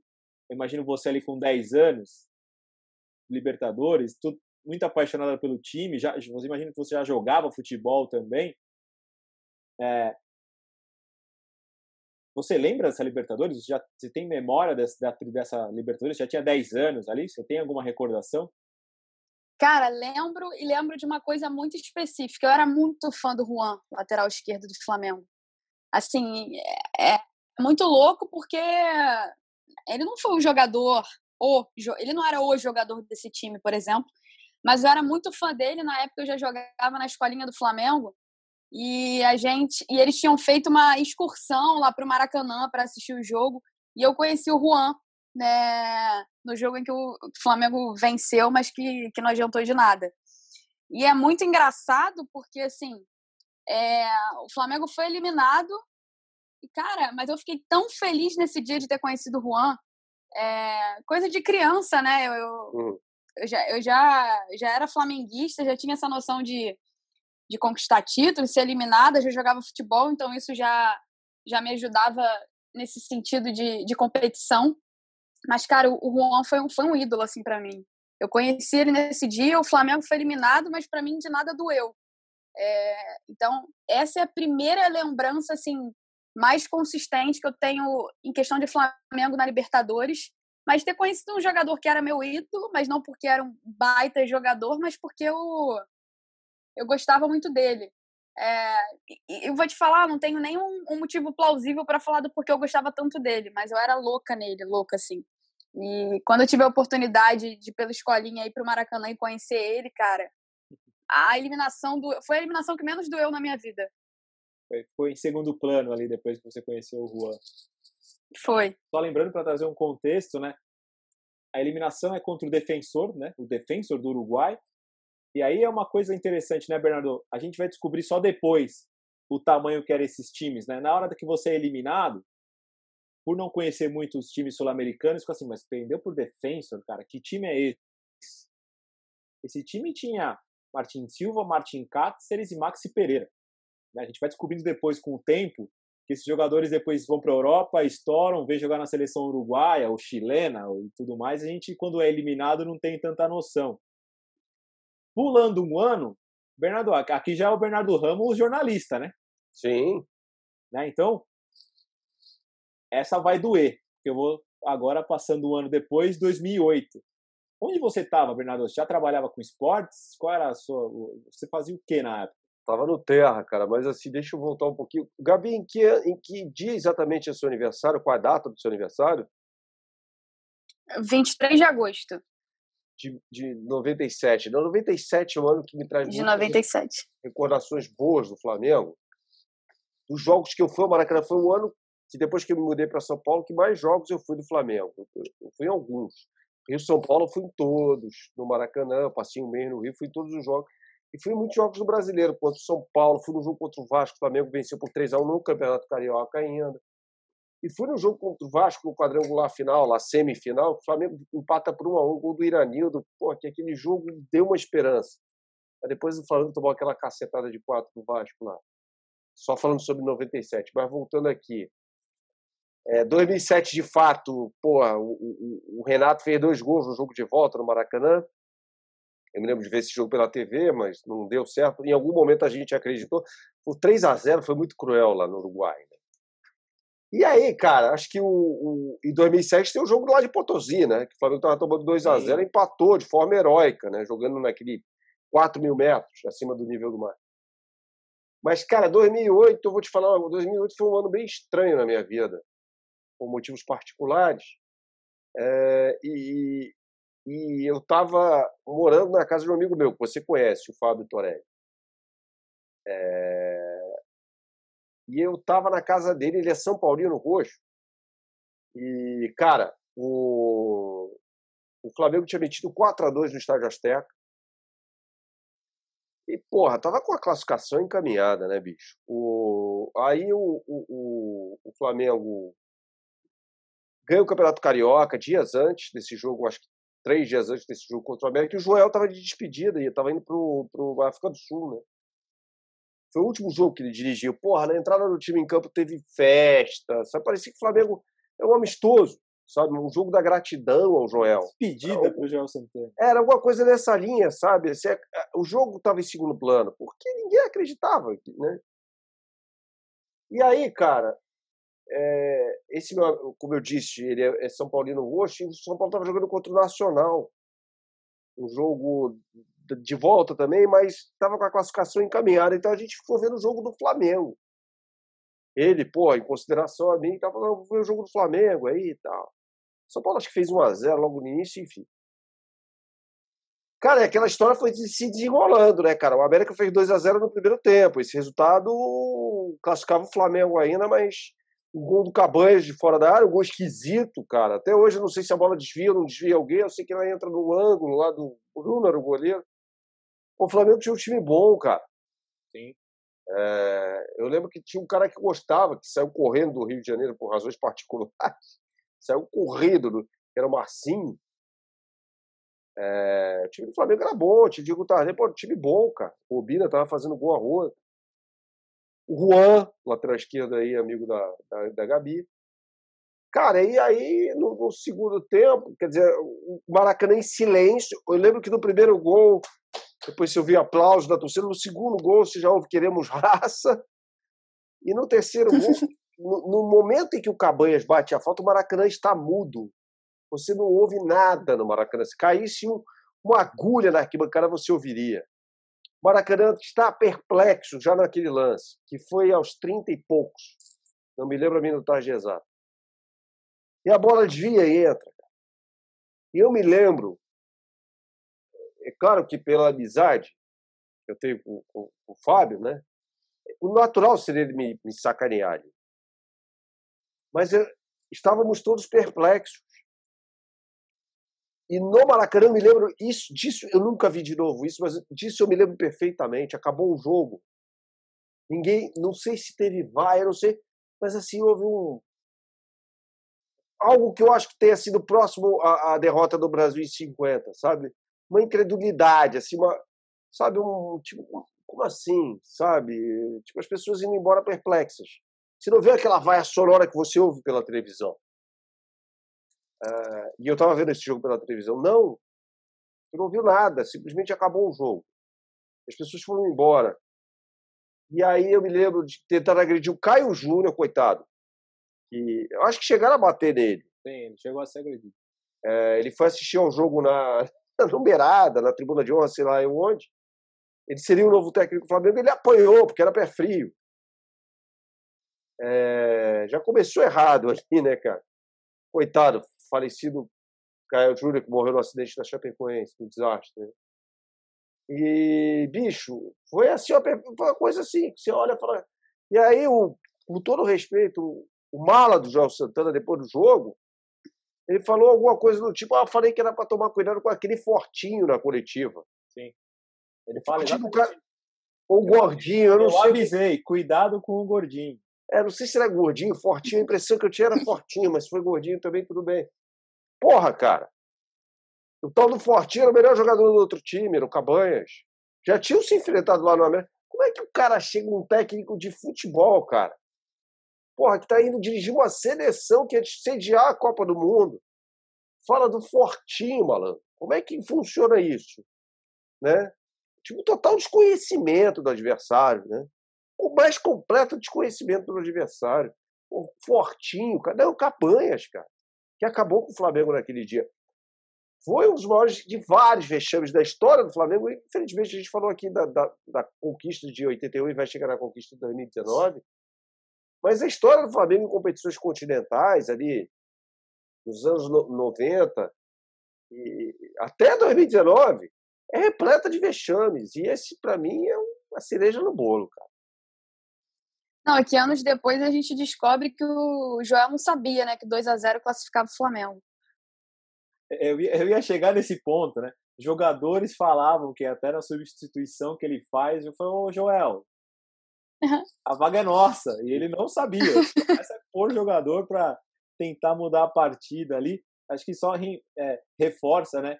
Essa questão de desconhecimento, né? como ele já estava num clima de não faço mais parte do Flamengo, já estou indo para a África do Sul, já vivia outra coisa ali, totalmente diferente o papai Joel. Antes da gente passar, eu sei que é um momento triste, mas como o Bernardo citou, terceiro gol do Cabanhas, silêncio no Maracanã, América do México classificado. É o Cabanhas ali por perto, autoriza o árbitro, vem a cobrança forte, o desvio, gol!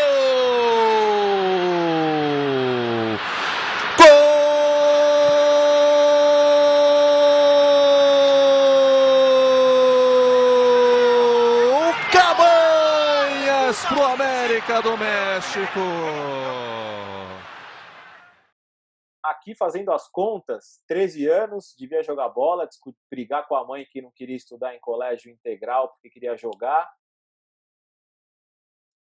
Com muito ídolo, imagino que o Adriano era seu ídolo ali na época. Libertadores de 2010. Queria que você trouxesse essa memória da torcedora adolescente fanática vendo um Flamengo muito bom de bola jogando essa Libertadores? Não, e uma adolescente que naquela época não queria saber de nada, né? Só de jogar bola, assim. Eu passei por esse por essa fase rebelde. E aí foi aí que que eu acho que foi o, o meu o primeiro ídolo do Flamengo que eu vi jogar, que foi o Adriano. E nessa época meu pai ainda conseguia ir para estádio e ele me levava e e assim, um, um, cara, a primeira lembrança que eu tenho de estádio, e aí não tem nada a ver com Libertadores, mas 2010 foi, foi o período em que eu, eu comecei a ir para estádio mesmo com meu pai, mas a primeira vez que eu fui foi em 2008, Flamengo e Patinga, Flamengo ganhou de 1 a 0 é, Campeonato Brasileiro, gol de Marcelinho Paraíba, então assim, é, arquibancada lotada, é, a gente chegou atrasado, e aí o Bernardo falou dessa questão da gente chegar em cima da hora. Eu lembro que nesse jogo a gente chegou atrasado, lotado, o pessoal na arquibancada me ajudando a subir, eu pequena. Então, 2010 já foi, já foi a época que eu já era viciada, assim. É... E aí foi a época que eu vi o Flamengo chegar um pouco mais perto também, né, nas quartas de final.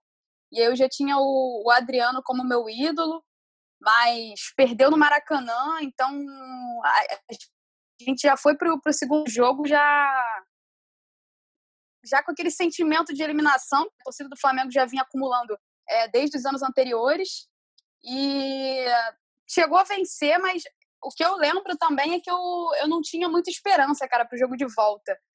É, eu já estava com, com, a eliminação já meio que aceita, assim. É, e aí, a minha relação com o futebol, ela mudou muito, principalmente depois que eu comecei a estudar jornalismo, mas eu, eu sinto que ao longo dos anos em que eu fui crescendo, a minha relação não só com o Flamengo, mas com o futebol mesmo, em questão de torcedora, mudou um pouco. E naquela época eu era muito revoltada, assim, é, com o Flamengo e quando perdia jogo. É, 2010 a lembrança que eu tenho é disso, é, é, de revolta, de eliminação e de pessimismo, cara eu passei por essa fase de pessimismo em relação ao Flamengo e de, de não acreditar muito. Mas eu lembro que, que o Adriano foi um cara que, que me resgatou um pouco assim de, de relacionamento amigável com o Flamengo. É, você falou de não acreditar, né, Bernardo? O Flamengo passa com a porta fechando ali na primeira fase, né? É o pior entre os classificados para a segunda fase. E naquela época, o pior enfrentava o melhor classificado nas oitavas e era o Corinthians. Era o Corinthians de Roberto Carlos, Ronaldo, Dentinho e tal. E aí eu tenho uma história desse jogo, porque eu fui no primeiro jogo. Uma chuva torrencial no Maraca. E eu vou te falar o que, que eu fiz. Eu fui a trabalho para o Rio, uma semana a trabalho, e aí conseguimos ingresso para o jogo. E eu sou corintiano. Eu não fiquei mais de 10 minutos no Maracanã. Eu não aguentei, não dá. Com o Maracanã cheio, se você torce para outro time, não dá para ficar no Maracanã em jogos do Flamengo. Eu virei as costas e na chuva eu saí, peguei um táxi e voltei pro hotel. Né, e, e, e 1 a 0 era um jogo que talvez, vou te falar que se não fosse a TV, não deveria nem ter acontecido É. O, o primeiro tempo não existiu. Exato. É, e na volta, acho que até com essa questão do pessimismo, o Flamengo não joga bem né, no- no- em São Paulo, mas faz um gol, que aí é a questão do gol fora de casa que dá a vaga. E aí, Bernardo, a, a, a, a Gabi já falou, né? Sai, sai perde para a Universidade do Chile e perde em casa, né? Perdeu o primeiro jogo em Libertadores é algo que derruba, né? Muito difícil reverter. Claudio, eu não quis entrar em YouTube, Google, antes da gente falar sobre isso, porque a- acho que o barato aqui é, assim como a Gabi falou, né, ter as nossas lembranças, Exato. experiências que nós vivíamos desses dias todos, né? É, e 2010 era um ano em que a gente tinha muita esperança por causa da forma como a qual o Flamengo foi campeão em 2009. É, naquele brasileiro de 2009, eu não fui em tantos jogos do Flamengo no Maracanã, fui em dois, fui a dois. Contra o São Paulo, com o nosso amigo Luiz Estevam, que é palmeirense, foi comigo, a gente estava no Rio, fomos ao jogo, o Flamengo ganhou por 2 a 1 um, e ali o Luiz falou: olha, cara, esse time pode ser campeão. Engraçado isso. O Adriano não jogou aquela partida, o Adriano estava com a seleção. Aí eu acreditei naquela história de Flamengo pode ser campeão. Aí eu fui no jogo em Barueri, cara, eu não me esqueço disso, um perrengue danado. Eu trabalhava ali no Itaim, eu peguei o carro para ir até a Arena Barueri. E Flamengo e Barueri. O Pet não jogou, o Adriano jogou. O Flamengo tomou uma cacetada de 2 a 0 ah, campeão, cacete. Aí emendou a série de vitórias, eu não fui, eu não, eu ver jogo do Santos em casa de amigo, jogo do Atlético Mineiro em casa de amigo, lembro de tudo isso. Aí no jogo contra o Grêmio eu fui. E o Flamengo foi campeão da forma como foi, né? Dois gols de zagueiro, o Robertson mar- marcando aquele gol do Grêmio, um time completamente reserva, cheio de garoto, com Douglas Costa estava naquele time do Grêmio. É, E aí, cara, 2010, com a chegada do Wagner Love, aquilo deu um. Porra, cara, esse time só tende a melhorar, né? E a primeira fase não foi legal. O Flamengo se classificou até hoje, não sei como. Tinha um outro jogo, dependia de um outro jogo, né? Aí se classificou na última colocação foi pegar o Corinthians. Foi o que você falou. Primeiro jogo, eu me lembro de onde eu estava. Eu estava no trabalho, é, fechando o jornal lá que a gente fechava, da, da- da primeira chamada aqui, que é, rodava nos aviões da TAM.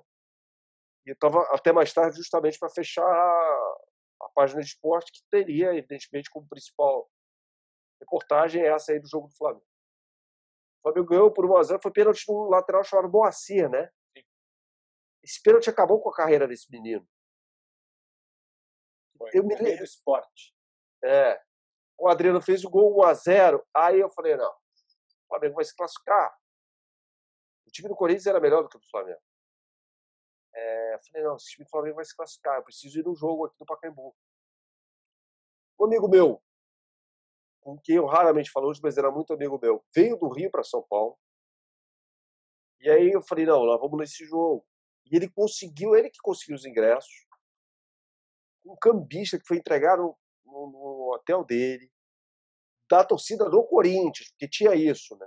Tinha ingresso para você na torcida do Flamengo, ficava naquele isqueirinho do. E na torcida do Corinthians, é o que tinha.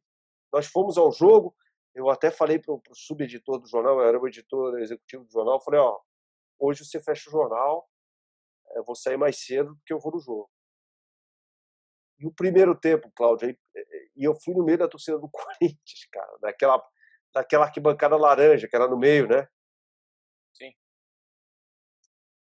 Cara, o Gabi, eu não sei se você já foi como infiltrado. Eu já fui algumas vezes. Algumas vezes. Aqui em São Paulo, algumas vezes.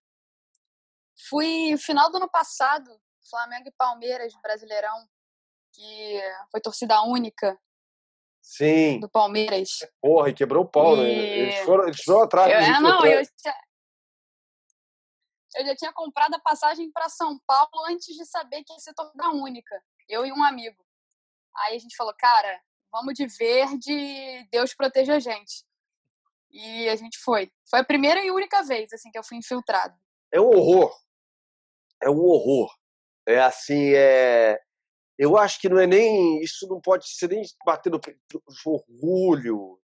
É, não. É uma coisa. Era meio lamentável, assim, é meio deplorável.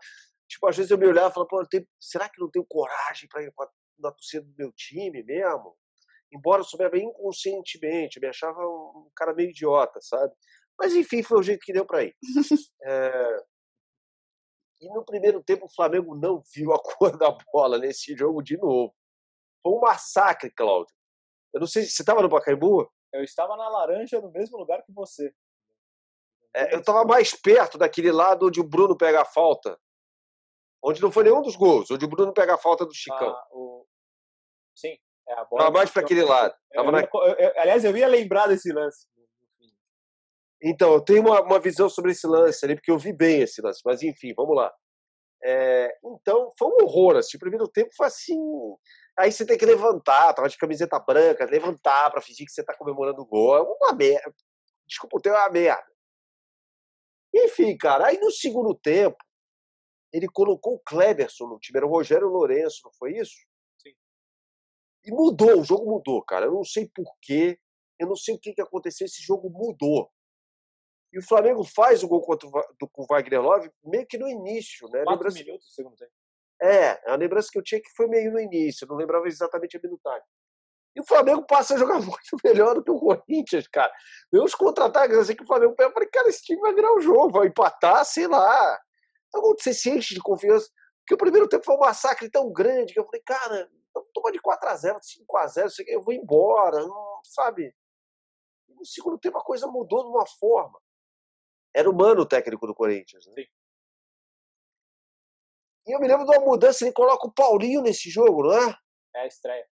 No lugar do Elias. É isso, é a estreia. Tirou o Elias, eu falei, cara, o que esse cara tá fazendo? Leva uma vaia monumental no Pacaembu. Exatamente. O que esse cara tá fazendo, cara? Enfim, era humano ainda, né? Não tinha assumido a seleção ainda não. Né? Aí, bom, teve a, a tal da falta. Essa falta eu posso falar de cátedra, porque eu estava quase na linha dela, eu estava um pouco mais para a direita, eu estava entre onde a bola foi batida e, sei lá, a lembrança que eu tenho, ela foi bem na minha frente, tá? É, um pouco para a esquerda, assim. Mas a lembrança que eu tenho, bicho, é que ela foi no meio do gol. E eu revi esse lance depois. Ela vai no meio do gol. Não é essa puta defesa do Bruno. O que o Bruno faz ali uma. Mas ela vai no meio do gol, cara. Ela, se o Bruno. Ele podia dar um tapinha assim para fora, seria a mesma coisa. E, e, e, vários amigos corintianos meus, o Bruno Camarão, por exemplo, já, já, a gente já conversou muito sobre esse jogo. Ele fala: ah, aquela defesa do Bruno, a justiça brasileira, antes, ela descobre aquela história antes, o Bruno não teria jogado. Eu falei: cara, qualquer goleiro teria pegado aquela bola. É, é, é, a visão que eu tive naquele momento e revi, eu falei, pô, é verdade. O que me marcou nesse jogo muito foi essa falta. Para mim não foi esse, esse, esse sufoco, desespero. Eu sabia que o Chicão pegava muito bem na bola, né, que batia os pênaltis e as faltas no Corinthians, a gente sabia disso. Mas assim, aquela falta não foi assim, nossa, caramba, o Corinthians perdeu o gol. Não, cara, não foi. Pois é, ela, eu tive essa impressão revendo o lance depois. No estádio, a impressão que dá é que é uma defesa espetacular. Tá? É, Mas eu não tive essa impressão no estádio, sabia? É, eu, só que acho que o torcedor que não estava tão perto, com uma visão tão boa quanto a, quanto a tua, pode ter tido. Não é aquele U estrondoso do Pacaembu. Pelo eu não estava atrás do gol só para. Eu não estava atrás do gol, porque atrás do gol é o tobogã. Sim. E também ali do lado tem uma outra arquibancada ali no cantinho que fica até um pouco atrás do gol. Eu não estava ali, eu estava na laranja. Mas bem para a esquerda. Mas bem para a esquerda. É então estava na linha do chute, tá? Sim. E só passando né, para recordar a eliminação, é mais uma das coisas que a pesquisa traz, que na hora, puta, mas perdeu para a Universidade do Chile. Era a Universidade do Chile de Montídio e Eduardo Vargas. Sim. É, então, só para deixar claro aí. Só, só um negócio sobre eliminação. Desculpa, estou falando muito, mas. Não, está ótimo. Desculpa, viu, Gabi? É... Nada. O, o, jogo, o jogo, os dois jogos, eu estava trabalhando, os dois jogos, o jogo do Maracanã, que o Flamengo perdeu, e o jogo do lá do Chile. O Vinícius Pacheco perde um gol no final do jogo, que era o gol da classificação. Não é que ele perde, é um chute é meio sem ângulo. A bola passa na frente de todo mundo, eu não lembro se o goleiro defende, mas o Vinícius Pacheco teve a bola do jogo. O Flamengo venceu lá, né? Perde em casa, o Juan faz um gol no fim que dá uma certa esperança para o jogo de volta e ganha lá por 2 a 1 eliminado pelos gols fora de casa. Antes da gente ir para o ápice, vou passar rapidamente aqui pelas. Pela, a, a, a, a Gabi vai ficando adulta e vai ficando cada vez mais brava com o Flamengo na Libertadores, né? Cai na fase de grupos em 2012, né, num grupo com o Olímpia, que tinha Martin Silva e Orteman, o Emelec de Ener Valência e do Luciano Figueiredo, uruguaio, e um Lanús de Camoranese, Mariano Pavone e Diego Valério. Diego Valério hoje é estrela na MLS, joga no Portland Timbers. A gente falou do Luiz Estevam, que é da cidade do Luiz Estevam, Portland Timbers. Em 2014. E foi um. Pode falar, Gabi, desculpa. Não, só para completar, assim, foi, foi uma eliminação doída, né, cara? Porque 46 do segundo tempo estava classificado e tem aquele meme da Moura ouvindo o gol da eliminação que, bem lembrado, que ficou de meme até hoje, assim, ele, ele, ele ouvindo ao vivo. Na Fox, o João Guilherme narrando, né? Eu vou, vou até fazer o Sim. seguinte, tá? eu não ia, eu vou Paulo, ó. Não, não faz isso. Vou pôr o áudio do podcast. Antes da gente passar para a Libertadores, áudio do Léo Moura ouvindo o jogo do Emelec. Estamos com 43 minutos de jogo. Segundo tempo, Léo Moura ao vivo no Fox Sports acompanhando com a gente. Valeu, um abraço. Hein? Atenção, corrigindo o tempo em 47 minutos. A notícia é boa. 47. 47, 47. Olha o Emelec, é gol do Emelec, inacreditável. É gol do Emelec. Inacreditável, é gol do Emelec. Emelec 3, Olímpia 2. Incrível, hein? É impressionante, hein? É impressionante é. o que está acontecendo. 3 a 2 para o Emelec. Passado o áudio, Gabi, dois anos depois, outro vexame, né? Primeira fase, Bolívar, Emelec e Clube León do México aí você já está ficando num, auge de raiva do Flamengo em competições sul-americanas que é quase enlouquecedor, né? É, e eu lembro desse 2014, cara, porque eu, eu gostava do Bozelli, eu queria o Bozelli, eu falava que eu queria o Bozelli no Flamengo. Sempre gostei dele. É... E, cara, vou te falar que daí acho que eu nem sentia mais, assim. Eu era, eu era uma revoltada interna, assim.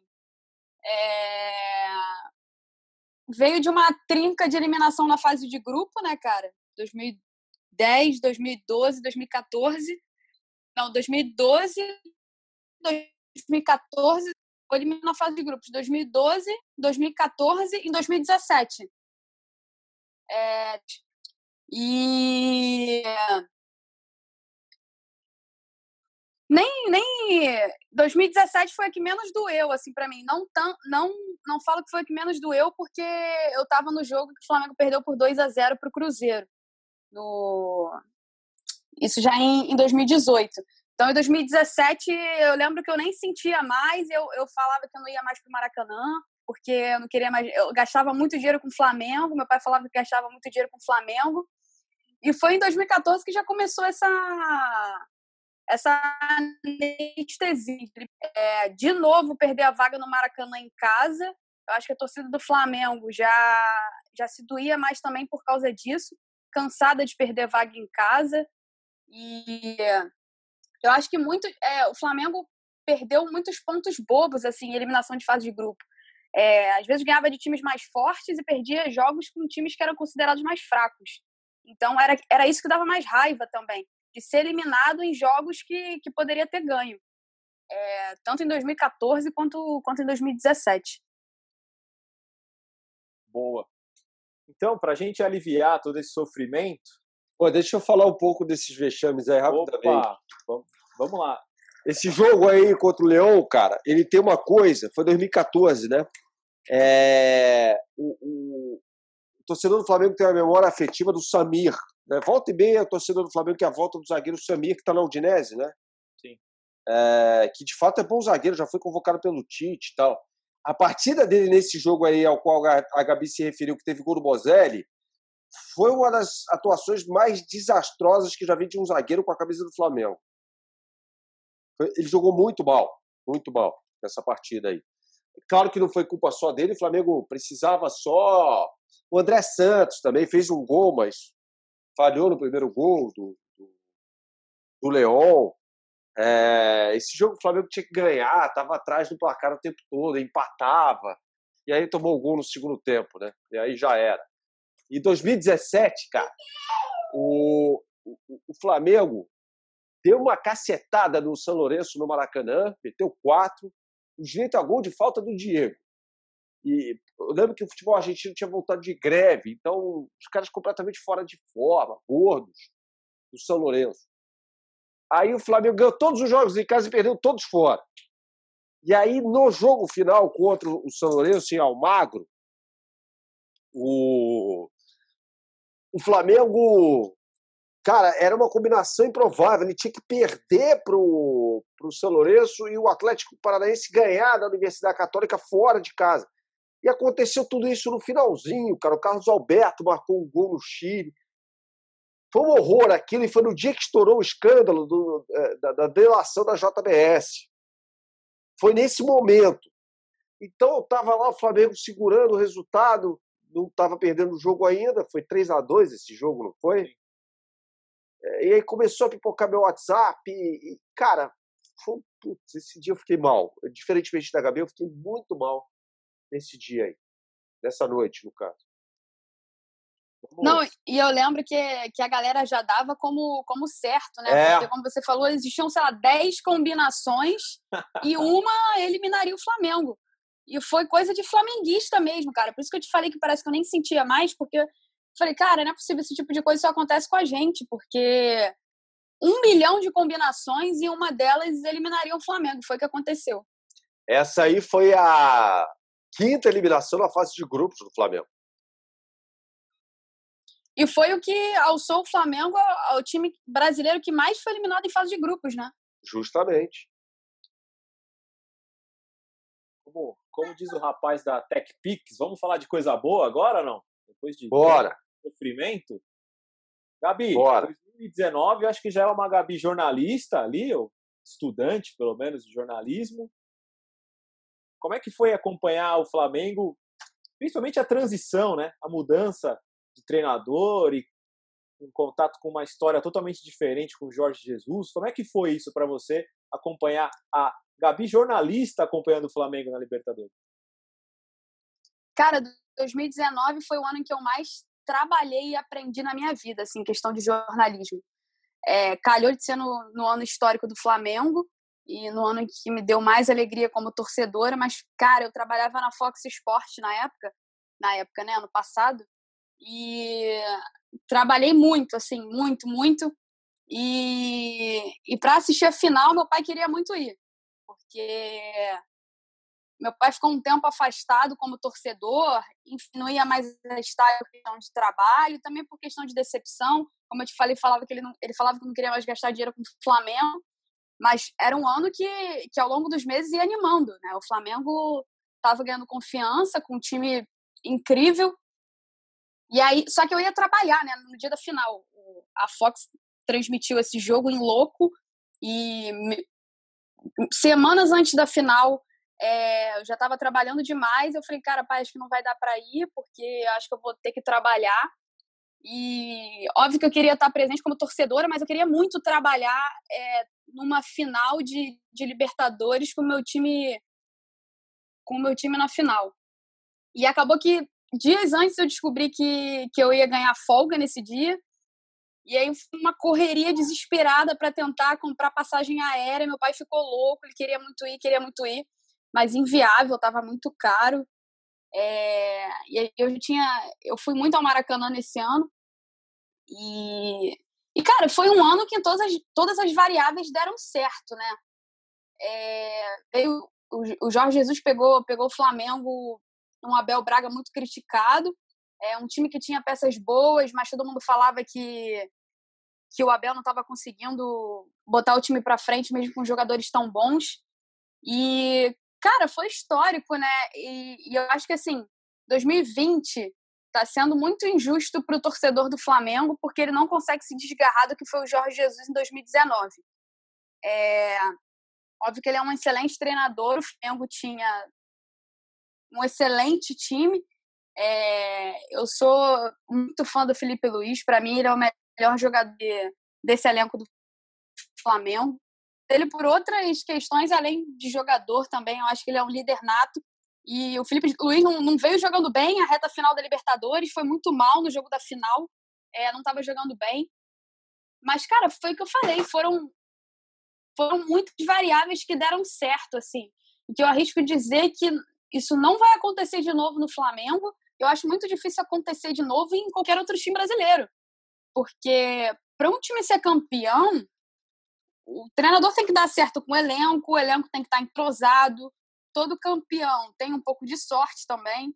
Todas as bolas entravam do Flamengo em 2019. Todas as, todas as jogadas davam certo. E era óbvio que era porque o elenco era muito qualificado, mas o Flamengo também contava com uma sorte fenomenal, assim, tudo dava certo. É... Então, cara, foi, foi incrível, assim. Eu assisti a final num churrasco com um telão. Meu pai estourou uma, uma veia do Flamengo. Foi para o hospital depois. Foi uma loucura. E foi, assim, o melhor ano da minha vida em questão como torcedora e como uma Gabriela que está começando no jornalismo agora, né? Foi o ano em que eu aprendi, assim, também. E, e assim, eu, eu fico grata de ter vivido 2019, cara. Foi incrível ter visto esse Flamengo. É, foi o primeiro Flamengo que me deu ídolos, assim, que eu acho que eu nunca vou esquecer. O Bernard nem é nascida. E que daqui a muitos anos eu vou falar do Gabigol como o cara que deu a Libertadores para o Flamengo. É, como um cara que é artilheiro nato, que foi o melhor atacante de 2019.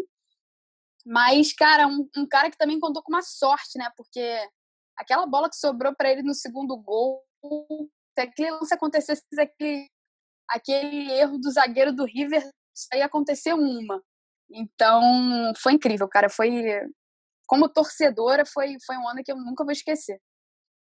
Bernardo, eu já acompanhava seus comentários na primeira fase de Libertadores ali, o seu pensamento sobre o Abel Braga. É, como é que foi para você, já apaixonado por futebol, já tendo visto muita coisa, ver a chegada do Jorge Jesus e a transformação daquele Flamengo? Cara, para falar de 2019, eu tenho que falar também. É, é, tudo isso se confunde com a minha vida pessoal. É, quando eu olho para 2019, literalmente eu acho que eu vivi um sonho se deu esse pesadelo que a gente vive agora. É, eu, eu, sou grato por se isso mostra, por um certo ponto de vista, para minha família tá, por eu estar saudável.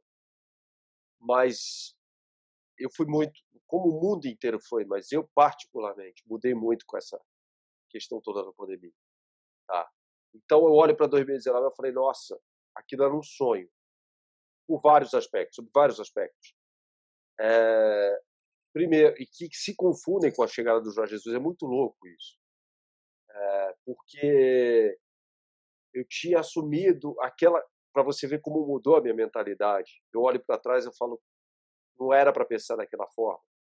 Eu tinha, eu tinha virado editor executivo do esporte nas rádios do Grupo Bandeirantes.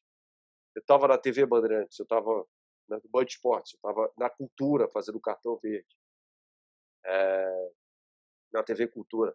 Então, profissionalmente, foi um ano de muita prosperidade. E na Rádio Bandeirantes, é, com muito custo, é, a gente conseguiu juntar um time lá para fazer um programa no, no, final da manhã, início da tarde, chamava-se De Primeira. Que tinha duas referências para mim no jornalismo, não só no jornalismo esportivo. Eu trabalhava com esses caras. Primeiro tinha o Roman, que é um grande amigo meu, é, um cara com a percepção, com a veia artística ímpar, né? não à era o baixista do Tijuana é, que mexendo ali na mesa com uma sacada sonoras que era brilhante. E, e, tinha o Mauro César de um lado e o Cláudio Zaidan do outro. Quer dizer, falava, o que eu estou fazendo aqui? Então, é, ao mesmo tempo que eu era, entre aspas, o responsável por juntar aqueles caras, eu também era um aprendiz e eu evolui muito profissionalmente naquele período. Isso tudo começou em maio. É, no final de maio, eu fui para Madrid cobrir em loco a final da Champions. Era a terceira vez que eu ia para a final da Champions, mas para transmitir do estádio com narração era a primeira vez. Então, tudo deu muito certo. Né? É, aí eu volto para o Brasil e tem, acho que é a Copa América na sequência, não é isso? Ah, quando eu estava lá foi que o Flamengo anunciou o Jorge Jesus. E aí tem a pausa da Copa América, eu também trabalhei na cobertura da, da Copa América, que foi uma cobertura muito intensa para mim. Eu não viajei, eu fiz os jogos em São Paulo, foram dois, foi contra a Bolívia e contra o Peru. É, de resto eu fazia daqui, ou fazia programas na televisão, no Band Esporte pós-jogo tal, me lembro muito bem disso. Aí, cara, tem para mim um ponto, não sei se para Gabi é, mas o ponto de virada para mim naquela temporada é o jogo contra o Emelec. Os dois jogos, são os dois jogos contra o Emelec, porque o Flamengo perde por 2 a 0 lá em Guayaquil, podia ter sido 3-4, uma decisão errada do Jorge Jesus, que escalou o Rafinha como um ponta direita, o Rodinei na lateral direita, e, e o Flamengo jogou muito mal aquela partida. Ganha no Maracanã nos pênaltis. O Rafinha é completamente perdido. Justamente. Nesse jogo de ida, o Rafinha é completamente perdido. Aí, Gabi, o Flamengo ganha por 2 a 0 do Emelec no Maracanã e vai para os pênaltis. E, cara, se classifica naquela catarse no Maracanã. Eu não estava no Maracanã, eu vi esse jogo pela televisão e eu não conseguia dormir. Aliás, eu dormi muito pouco em 2019, depois do, dia de jogos, porque eu ficava muito eufórico. E, e viver aquele sonho né, de chegar em, no dia seguinte com esses caras todos e poder falar sobre isso no meio dessas feras e o time ganhando e enfim, cara, era, era, foi um ano muito eu me emociono até, sabe? Foi muito bonito. E e aí o Flamengo tomou aquela cacetada do Bahia de 3 a 0 na estreia do Felipe Luiz. Falei, bom, isso aqui não vai dar certo. Só que aí começa a ganhar, começa a dar tudo muito certo. O Flamengo nas quartas de final contra o Internacional passou o trator, o Internacional só se defendeu no Maracanã, o Flamengo fez 2 a 0 no final com o Bruno Henrique. E uma coisa, né? O Inter pré-Copa América, ele é considerado por muitos o melhor time brasileiro. Por muitos. Pré. É, eu, eu acho que esse, esse choque de realidade quem tomou não foi o Flamengo, mas foi o futebol brasileiro com a chegada Sim. do Jorge Jesus. É, e com o Sampaoli. Acho que esses dois. O Brasil perdeu uma grande oportunidade, o futebol brasileiro perdeu uma grande oportunidade de pegar o que esses caras. Falam, putz, esses caras trouxeram algo novo para cá. Vamos, a partir dessa sementinha que foi plantada, vamos tentar algo novo aqui, mas não. O corporativismo dos técnicos que atuam no futebol brasileiro, ou de boa parte deles, dos, dos, dos corporativismo, a reserva de mercado, fez com que esses caras, de certa forma, fossem. A amizade que alguns desses técnicos têm também, entre vários jornalistas, isso tudo fez com que o debate não fosse tão profundo quanto deveria ter sido. Como é que chega um português aqui em julho, dá o primeiro treino no dia 20 de julho, no dia 24 de novembro é campeão brasileiro da Libertadores no mesmo final de semana? O que, que é isso? Como é que chega um Jorge Sampaoli aqui que toma duas cacetadas né, do Botafogo, do River Plate do Uruguai, tomou também da Ponte, e faz o time do Santos meter 4 a 0 no final no Flamengo, no Campeonato Brasileiro? O Flamengo que tinha ganhado tudo. O que está acontecendo aqui? Como é que o Flamengo derruba dois técnicos que são, de certa forma, um símbolo desse futebol arcaico, rudimentar, que são o Filipão e Mano Menezes, e Fábio Carilli também, de Lambuja? Então, em vez de a gente absorver isso, falar, peraí, vamos fazer um pacto de fato pelo futebol brasileiro, não aquele pacto da bola mequetrefe que resultou no Campeonato Brasileiro de Pontos Corridos em 2003, mas uma verdadeira pensata sobre uma discussão legal sobre o futebol brasileiro. É, entre nós mesmo, entre as pessoas. Em vez de discutir quem é melhor A ou B, discutir, cara, vamos discutir futebol, vamos discutir o jogo. Não. é, parece que a gente desperdiçou isso no meio da treva que vem sendo esse 2020. Eu, é, é, eu acho que tentarei ser breve nessa questão, mas o que você falou do futebol nada mais é do que uma analogia ou tem total conexão com o que a gente está passando na vida no nosso país. Claro. Esse negacionismo que a gente tem, essa questão até de xenofobia com esses dois. Ou vamos claro. esquecer a declaração do Levir Coupe sobre o treinador que vai de bicicleta para o treino. Né? Que é tatuado. Que é tatuado, satirizando e tendo um preconceito sobre, sobre, sobre uma pessoa que ele mal conhece. Né? E para trazer isso para o nosso tema, tem a vitória sobre o Inter, que é considerado na época o melhor time do, do, do, Brasil. Só lembrando, eu lembro de canais de TV colocando o Inter como provável brasileiro com maior sucesso na Libertadores. E depois, eu acho que tem a, a síntese desse momento, que é o confronto do Flamengo do Jorge Jesus contra o Grêmio de Renato Gaúcho. Né? E tudo bem que teve o 5 a 0 mas aí eu vou falar a impressão minha, e aí eu abro para vocês falarem depois, a Gabi pode falar, ela ainda estava lá na cobertura do, da, dos jogos e tal. O 5 a 0 foi espetacular? Foi. Mas o primeiro tempo de Grêmio e Flamengo na Arena Grêmio, isso sim é realmente assustador. Sim. É...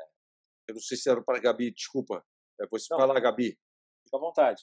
Não, eu só ia falar do, do da postura do Renato depois desse jogo, né? Ele falou que o Flamengo era para ter aproveitado a oportunidade de ter sido superior ao Grêmio e que lá no Maracanã a gente resolve. Foi algo assim que ele falou. E vocês falaram dessa questão do treinador. O Brasil ele não tem respeito pelos próprios treinadores brasileiros, né? É inacreditável o que o Brasil faz com, com a profissão treinador no Brasil. É, e aí o caso mais recente para mim é do Ramon Menezes, em que no futebol a gente tem muita mania de, de ah, qual é o problema, o que está fazendo o nosso time mal? Vamos demitir o treinador porque a gente precisa dar uma resposta.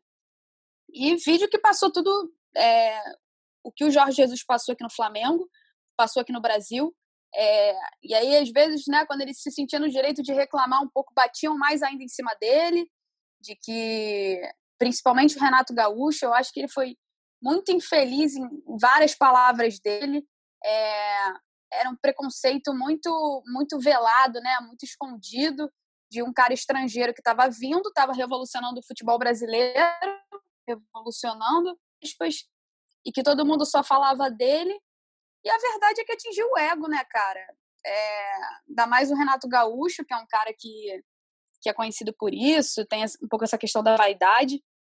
Então, e, e para mim isso ficou claro depois desse primeiro jogo contra o Grêmio em que o Flamengo amassou e o Renato Gaúcho deu aquela declaração na coletiva depois do jogo de que era Flamengo aproveitado.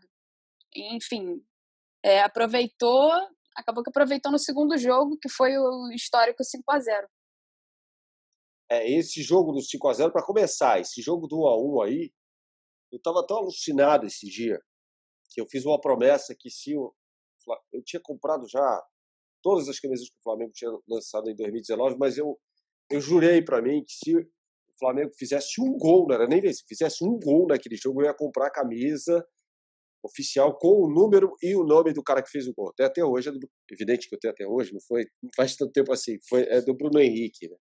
Cara, aquele jogo foi um massacre, foi um passeio. É... Era para ter sido muito mais, como o Claudio falou, o primeiro tempo foi um absurdo, houve decisões muito erradas na arbitragem. Contestáveis, era o Néstor Pitana que apitou aquele jogo, né?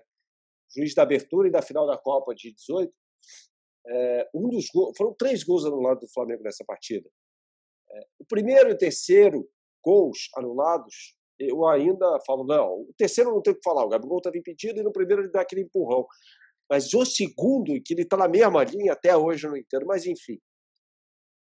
Fato que o primeiro jogo, assim, um a um, me deu uma. Ao mesmo tempo que me deu alegria pelo empate arrancado, da forma, a autoridade com a qual jogou fora de casa, eu falei, putz, mas podia ter sido 3 a 0 E aí entra a cereja no bolo para mim no ano de 2019, para mim não foi, quer dizer, o título é, mas o jogo do 5 a 0 em que eu fui escalado para cobrir o jogo no Maracanã.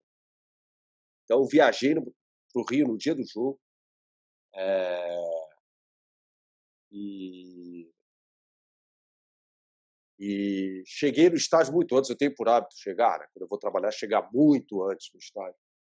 Já fui direto do aeroporto para o Maracanã, e aí cheguei justamente no momento, passando ali, caminhando ao lado, a rua estava fechada, aquela rua ao lado, no Maracanã, ali, ao lado do, é, e a torcida do Grêmio estava entrando assim, e eu entrei, eu falei, caramba, não é possível, né? E foi muito difícil trabalhar nesse jogo, que ao mesmo tempo que eu estava trabalhando, tem que estar muito atento ao que está acontecendo, né? É, muito atento, eu estava como repórter. Repórter não pode perder um lance, a Gabi sabe disso, né? Ela acompanha na Fox lá, você não pode perder um lance, você não pode dispersar, porque não tem como você rever, entendeu?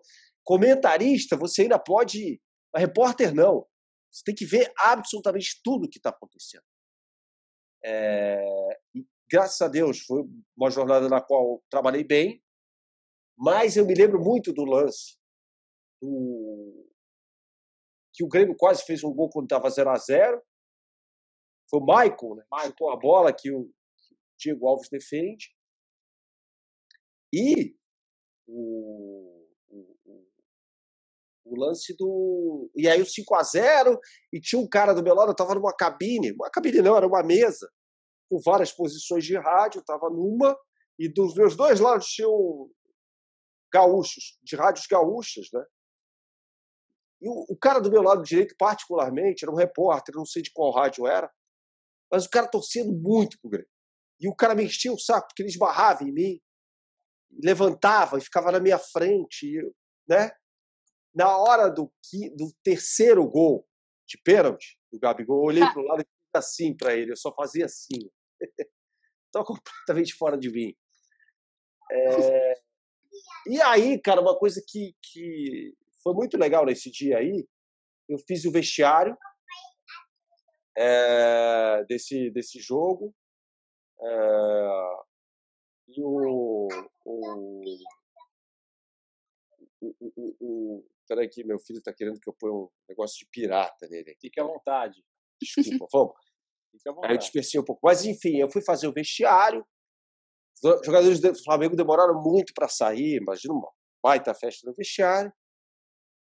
Eu conversei com o Marcos Braz, eu me lembro que eu fiz uma entrevista com no terceiro tempo da Rádio Bandeirantes, o Marcos Braz eu perguntando, estava rolando a crise no Chile, falando, vocês trabalham com a possibilidade de não ter jogo no Chile? Não, não existe tal, beleza. Aí eu me lembro do Milton Neves, eu me despedi do Milton Neves no ar, já era muito tarde isso. Ele falou: Bernardo, você fez um trabalho brilhante hoje. Eu sei do que eu estou falando, eu conheço o rádio. O amor que você tem pelo Flamengo é maior do que o amor que eu tenho pelo Santos, uma coisa assim. Enfim. E aí, cara, na final, eu perguntei antes na rádio: eu vou ser escalado para a final? Não, vai ser uma transmissão com a equipe do Rio na Band News FM. Eu falei: beleza. Minha mulher comprou e me deu de surpresa para eu e ela juntos irmos para o Chile com ingresso. E aí, quando mudou o jogo, as passagens para o Peru estavam num preço exorbitante, 20 mil reais. Eu não tinha como pagar. Então ela pegou o dinheiro de volta e eu fiz um churrasco em casa.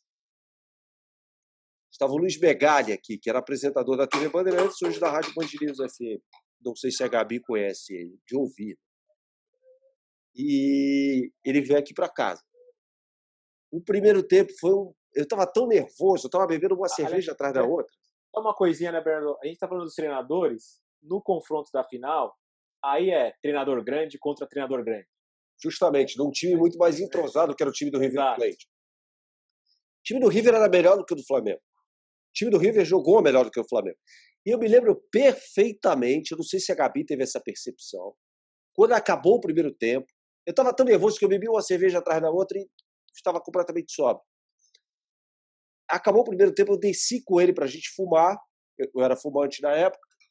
Eu falei, cara, isso aqui vai ser um 7x1, bicho. Tava 1x0 pro Rio. Eu falei, não tomar de 7, cara. Perdemos de pouco esse primeiro tempo. pelo menos tem uma chance, porque foi um vareio esse primeiro tempo. Outras pessoas não tiveram a mesma impressão que eu sobre o primeiro tempo, por isso que eu acho interessante a gente ouvir o relato da Gabi. Eu, eu tive a impressão que o Flamengo tomou um vareio no primeiro tempo. Vareio. Tipo aquele do Corinthians em 2010. E aí no segundo tempo, cara, eu ali. É, o Flamengo começou a melhorar, melhorar, mas assim, muito timidamente. Na hora que o Gabigol fez o primeiro gol, eu completamente explodi, não cabia em mim e tal. E aí des, subiu todo o álcool que eu tinha bebido. Tanto que o segundo gol eu acho que é, eu achei que era replay. E aí o, o Megali falou: não, Bernardo, é gol, cara. É o segundo gol. Eu falei, como assim? Dois. É, é! Aí, meu amigo, eu... tem até um vídeo que ele gravou que nunca vai sair do celular dele. Você tirar a camisa, bater na televisão, quase pulei da janela aqui de casa, enfim, foi um show de horror, mas enfim, acho que plenamente justificado. Gabi, você teve essa sensação também que o Flamengo tomou um vareio no primeiro tempo? Eu tive essa sensação, mas não tanto por causa do futebol, mas sim por causa da postura dos dois times. O Flamengo estava nervosíssimo. E eu, eu, falo mais do Felipe Luiz porque é o meu preferido desse elenco do Flamengo. O Felipe Luiz estava nervoso. No, tem uma imagem antes do jogo começar, é, no pré-jogo do Felipe já dentro de campo. Dava para ver na cara dele que ele estava com dor de barriga de nervoso. Ele estava muito nervoso. E o jogador experiente, Então, essa questão né? do vareio. É, sim, sim. E essa questão do vareio, para mim, foi porque a postura dos dois times em relação a uma final de Libertadores estava completamente diferente. Parecia que o River estava jogando com sub-15 e que foi o que você falou, dava para ter sido muito mais, mas por essa questão de confiança. É, até porque o Flamengo estava numa final mais de 30 anos depois e o River já, já tinha confiança, já tinha ganhado no ano passado, já tinha ganho no ano passado, já era, já era um time entrosado. Então, eu também senti essa questão do vareio, não tanto pelo futebol, mas pela questão da postura. O Flamengo só se defendia, etc e tal. E quando eu vi o Felipe Luiz nervoso, eu falei, cara, a gente tá ferrado, porque assim, era um cara que era pra estar tá com, né, vamos, galera, como você falou, experiente, jogador de Europa, final de Champions, e o cara tava nervoso, jogando final de Libertadores pelo time do coração dele. Então, mas cara, eu tenho eu tenho imagens muito guardadas na minha memória desse jogo, assim, é, um pouco antes do Gabigol fazer o segundo gol, é, que ele tem uma disputa de bola ali e o juiz marca. Ou ele marca falta ou ele marca lateral pro, pro River. E aí o Gabigol vai reclamar, ele dá uma paradinha, respira duas vezes e fala, cara, não vou reclamar. E ele continua. É, e um pouco tempo depois ele faz o segundo gol. É, cara, o filme que fizeram, que a Comebol fez da, desse jogo depois, eu não consigo assistir sem chorar, cara. Às vezes, uma pai, a gente está fazendo nada de madrugada, a gente bota na TV e a gente começa a chorar e minha mãe fala, cara, não é possível, vocês já assistiram isso milhões de vezes e vocês estão chorando de novo. É... Mas é, é muito louco ver, assim, jogadores já experientes chorando depois do título, Felipe Luiz chorando junto com o Diego, que são caras que são amigos também fora de campo. Então, tem muitos flashes que ficaram marcados, assim. E esse do Gabigol respirando. O Gabigol é o cara que reclama, cara ele estava nervoso, tinha acabado de fazer o primeiro gol e querendo ali fazer o segundo no lance que o juiz fica pro Flamengo, o cara ao invés de reclamar respira. Eu acho que ali ali já estava predestinado, cara, que a gente ia fazer o segundo gol depois. Cara, o, só um detalhe é, a mais. É, e, e, e, eu tava de stand-by esse dia aí, não era no dia do jogo, evidentemente, senão eu teria feito churrasco, nada disso. Mas se o Flamengo fosse campeão, no dia seguinte eu tinha que ir para o Band Esporte de manhã fazer um programa ao lado do Ivan Bruno da chegada do Flamengo. E a gente não sabia, não fazia ideia de que horas o Flamengo ia chegar. Não tinha uma ideia. Eu lembro que acabou o jogo, para casa de um amigo ainda, estava fazendo churrasco, tal, não sei o quê. Voltei para casa, devia ser uma meia-noite mais ou menos, mais é, e fui dormir, ou tentar dormir. Eu estava muito eufórico. E eu acordei, eu me lembro, umas seis e meia da manhã para dar uma olhada no celular ali, já tinha uma mensagem da produção do Band falando, ó, deve ser tal hora, a gente entra lá tal hora. Eu falei, beleza. E aí liguei a TV e estava passando em looping da Fox. A Fox ficou passando em looping o jogo. Então, acabava, começava de novo, acabava, começava de novo, acabava, começava. E eu revendo aquilo ali, e cara, eu falava, meu Deus do céu, é inacreditável. E aí eu fui para o Band Esporte para fazer a cobertura, e eu lembro que, pô, é muito difícil você fazer essa cobertura. Isso só tem imagem. Você não tem mais nada. Você não tem alguém te falando, ó, oh, é, aquele que saiu ali na janelinha do avião é o Gabigol. Não, você está vendo a mesma coisa que o espectador está vendo e você vai jogando informação tal. Até a carreata ali, até o centro da cidade, não sei o quê. Foi uma coisa mágica, cara. Foi uma coisa mágica. Até hoje, acho que o ano de 2019 foi um sonho. Cara, que, que, que demais ouvir de vocês essa história, porque acho que essa, vocês conseguiram trazer o que era a minha intenção no podcast, tá? É, muito mais do que o contexto histórico, que eu sei que vocês dois conhecem muito de Flamengo, mas é trazer um pouquinho desse lado de paixão e de bastidor do que é um jornalista cobrir o time do coração nesses momentos tão importantes. Para a gente fechar 2019 e passar para o encerramento do podcast, qual o gol do Gabigol que eu coloco agora? O primeiro ou o segundo? A Gabi que manda. Cara, Cara, para mim é o segundo. E com a narração do João Guilherme, assim, eu tive a oportunidade de trabalhar com ele nesse ano histórico do Flamengo e, e ver como um cara profissional como ele consegue, consegue separar, óbvio, a posição de jornalista torcedor, mas como ele coloca paixão no que ele faz quando envolve o Flamengo. E aquilo, aquilo que ele fala de que se o Flamengo não tinha tra tradição, a partir de agora tem, para mim isso é inexplicável, assim essa narração dele vai ficar para a história e eu nem sei se pode colocar com a narração dele, mas é, era um cara e eu conversava muito com ele e, e, antes dos jogos ele era muito confiante de que o Flamengo ia conseguir. E, e ali deu para sentir que tinha um dos maiores narradores do Brasil, mas tinha também um torcedor que estava louco, tava, o cara estava narrando uma coisa que era inacreditável para todo torcedor flamenguista mas ele ele estava ali como torcedor e narrador sem acreditar no que estava acontecendo. Então, assim, a gente teve a oportunidade de ouvir um narrador narrando a sua própria incredulidade, eu acho. Porque acho que nem ele estava acreditando. E o que ele falou, o, o, jeito que ele narrou aquele gol foi incrível. Então, eu voto no segundo. Beleza. Pô, depois, da sua, depois do seu depoimento, fica difícil não ser o segundo gol com a voz do João Guilherme. Então, para fechar, João Guilherme narrando o gol da virada do Flamengo, o gol do Gabigol. E, e, olha a virada, Gabriel! Incrível! Incrível! Toca a música, é gol do Mengão! Gol!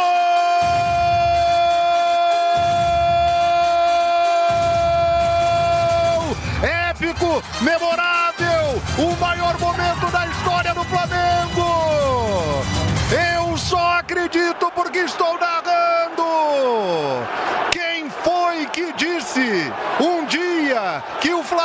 não tem tradição na Libertadores da América? Se não tinha, tem a partir de agora. Gabriel Barbosa, o Gabigol, na galeria dos imortais rubro-negros, um time abençoado por Jesus. Galera, para a gente fechar aqui o podcast, começando pela Gabi rapidinho, expectativas para essa Libertadores? Eu acho, primeiro, que a torcida do Flamengo tem que superar Jorge Jesus, cara, senão a gente vai passar por essa Libertadores com muito sofrimento. É, como eu já falei aqui, o, o que aconteceu foi histórico, mas eu acho difícil acontecer outra vez. O Flamengo é um dos. É o, se não é o, é um dos favoritos para ganhar essa Libertadores, mas eu acho que a torcida e acho que a imprensa também, isso também passa pela gente, assim, de parar um pouco com essa comparação. É, a gente tem que aceitar que vai ser um outro Flamengo, um outro cara com, com outras ideias de jogo.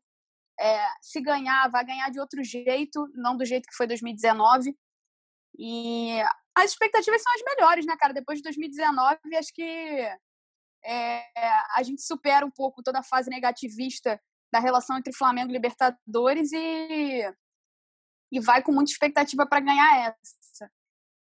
Eu acho que para o caminho ser mais tranquilo, a gente tem que entender que é um outro Flamengo, é um outro treinador e que o que, o que Jorge Jesus fez foi histórico, mas não é mais ele aqui.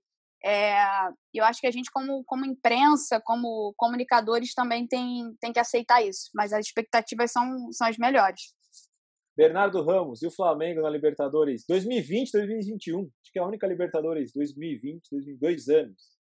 Igual temporada europeia. Cara, o que eu falo é o seguinte: não tem, é impossível. É impossível fazer qualquer previsão em relação a Libertadores e ao Campeonato Brasileiro de 2020, 2021. Não dá, simplesmente não dá por conta da, da situação ímpar que, que o planeta vive. É, por exemplo, é, o Flamengo chega lá no jogo de quartas de final contra, sei lá, oitavas de final contra o River Plate. O River está com 20 jogadores infectados. E aí? É um jogo. É, o Flamengo disputa três competições simultaneamente. O Flamengo, aliás, está no meio de uma maratona, né? no momento da gravação desse podcast, é bom lembrar, de cinco jogos em 12 dias. É, não dá, não dá para fazer nenhuma previsão em relação ao que vai acontecer. Assim, eu, pelo menos, me recuso a fazer. Eu, assim, vou me furtar porque não dá. É, qualquer previsão que você fizer vai por água abaixo. O que tem acontecido é o rendimento está melhorando? Tá. Concordo com a Gabi. O que aconteceu em 2019 nunca mais vai acontecer. Nunca na história um, um clube de futebol ganhou competição continental e competição nacional no mesmo final de semana, pelo menos é, nos, nos, continentes que têm mais tradição no futebol, América e, e, Europa. Isso nunca aconteceu e nunca vai acontecer de novo. Então, esqueçam 2019, aquele time morreu, é um quadro bonito na parede, mas sobre o, o, o que vai acontecer em 2020, não, não, não sei e não quero ter a pretensão de, que eu vou errar. É, qualquer coisa que eu falar vai por água abaixo assim. Boa. Para a gente encerrar, Gabi, quer deixar os seus contatos, alguma coisa onde o pessoal te acha em redes sociais e tal, se você dá seus palpites sobre Flamengo e tal, se quiser deixar, fica à vontade. Então, eu falo mais no Twitter, que é arroba Dantas, T-H-E Gabidantas. Hoje eu estou tendo a oportunidade também de escrever sobre futebol feminino no GE. Globo, falo muito sobre Flamengo, do futebol feminino também. Então, tô nessa luta aí da modalidade. E o Instagram é o mesmo arroba do Twitter também, de Gabi Dantas. Instagram é mais, mais torcedora, Twitter é mais, mais imparcial, assim. Beleza. Bernardo, você consegue listar tudo que você tem feito Vamos lá, já estou seguindo a Gabi aqui, acho que ela está na Mané Garrincha, é isso, Gabi, no, no, no, na foto aqui do perfil, do, na Supercopa, é isso? Isso, na Copa. Legal. É, bom, eu estou no Band Esportes, né? É, fazendo jogos no Campeonato Italiano.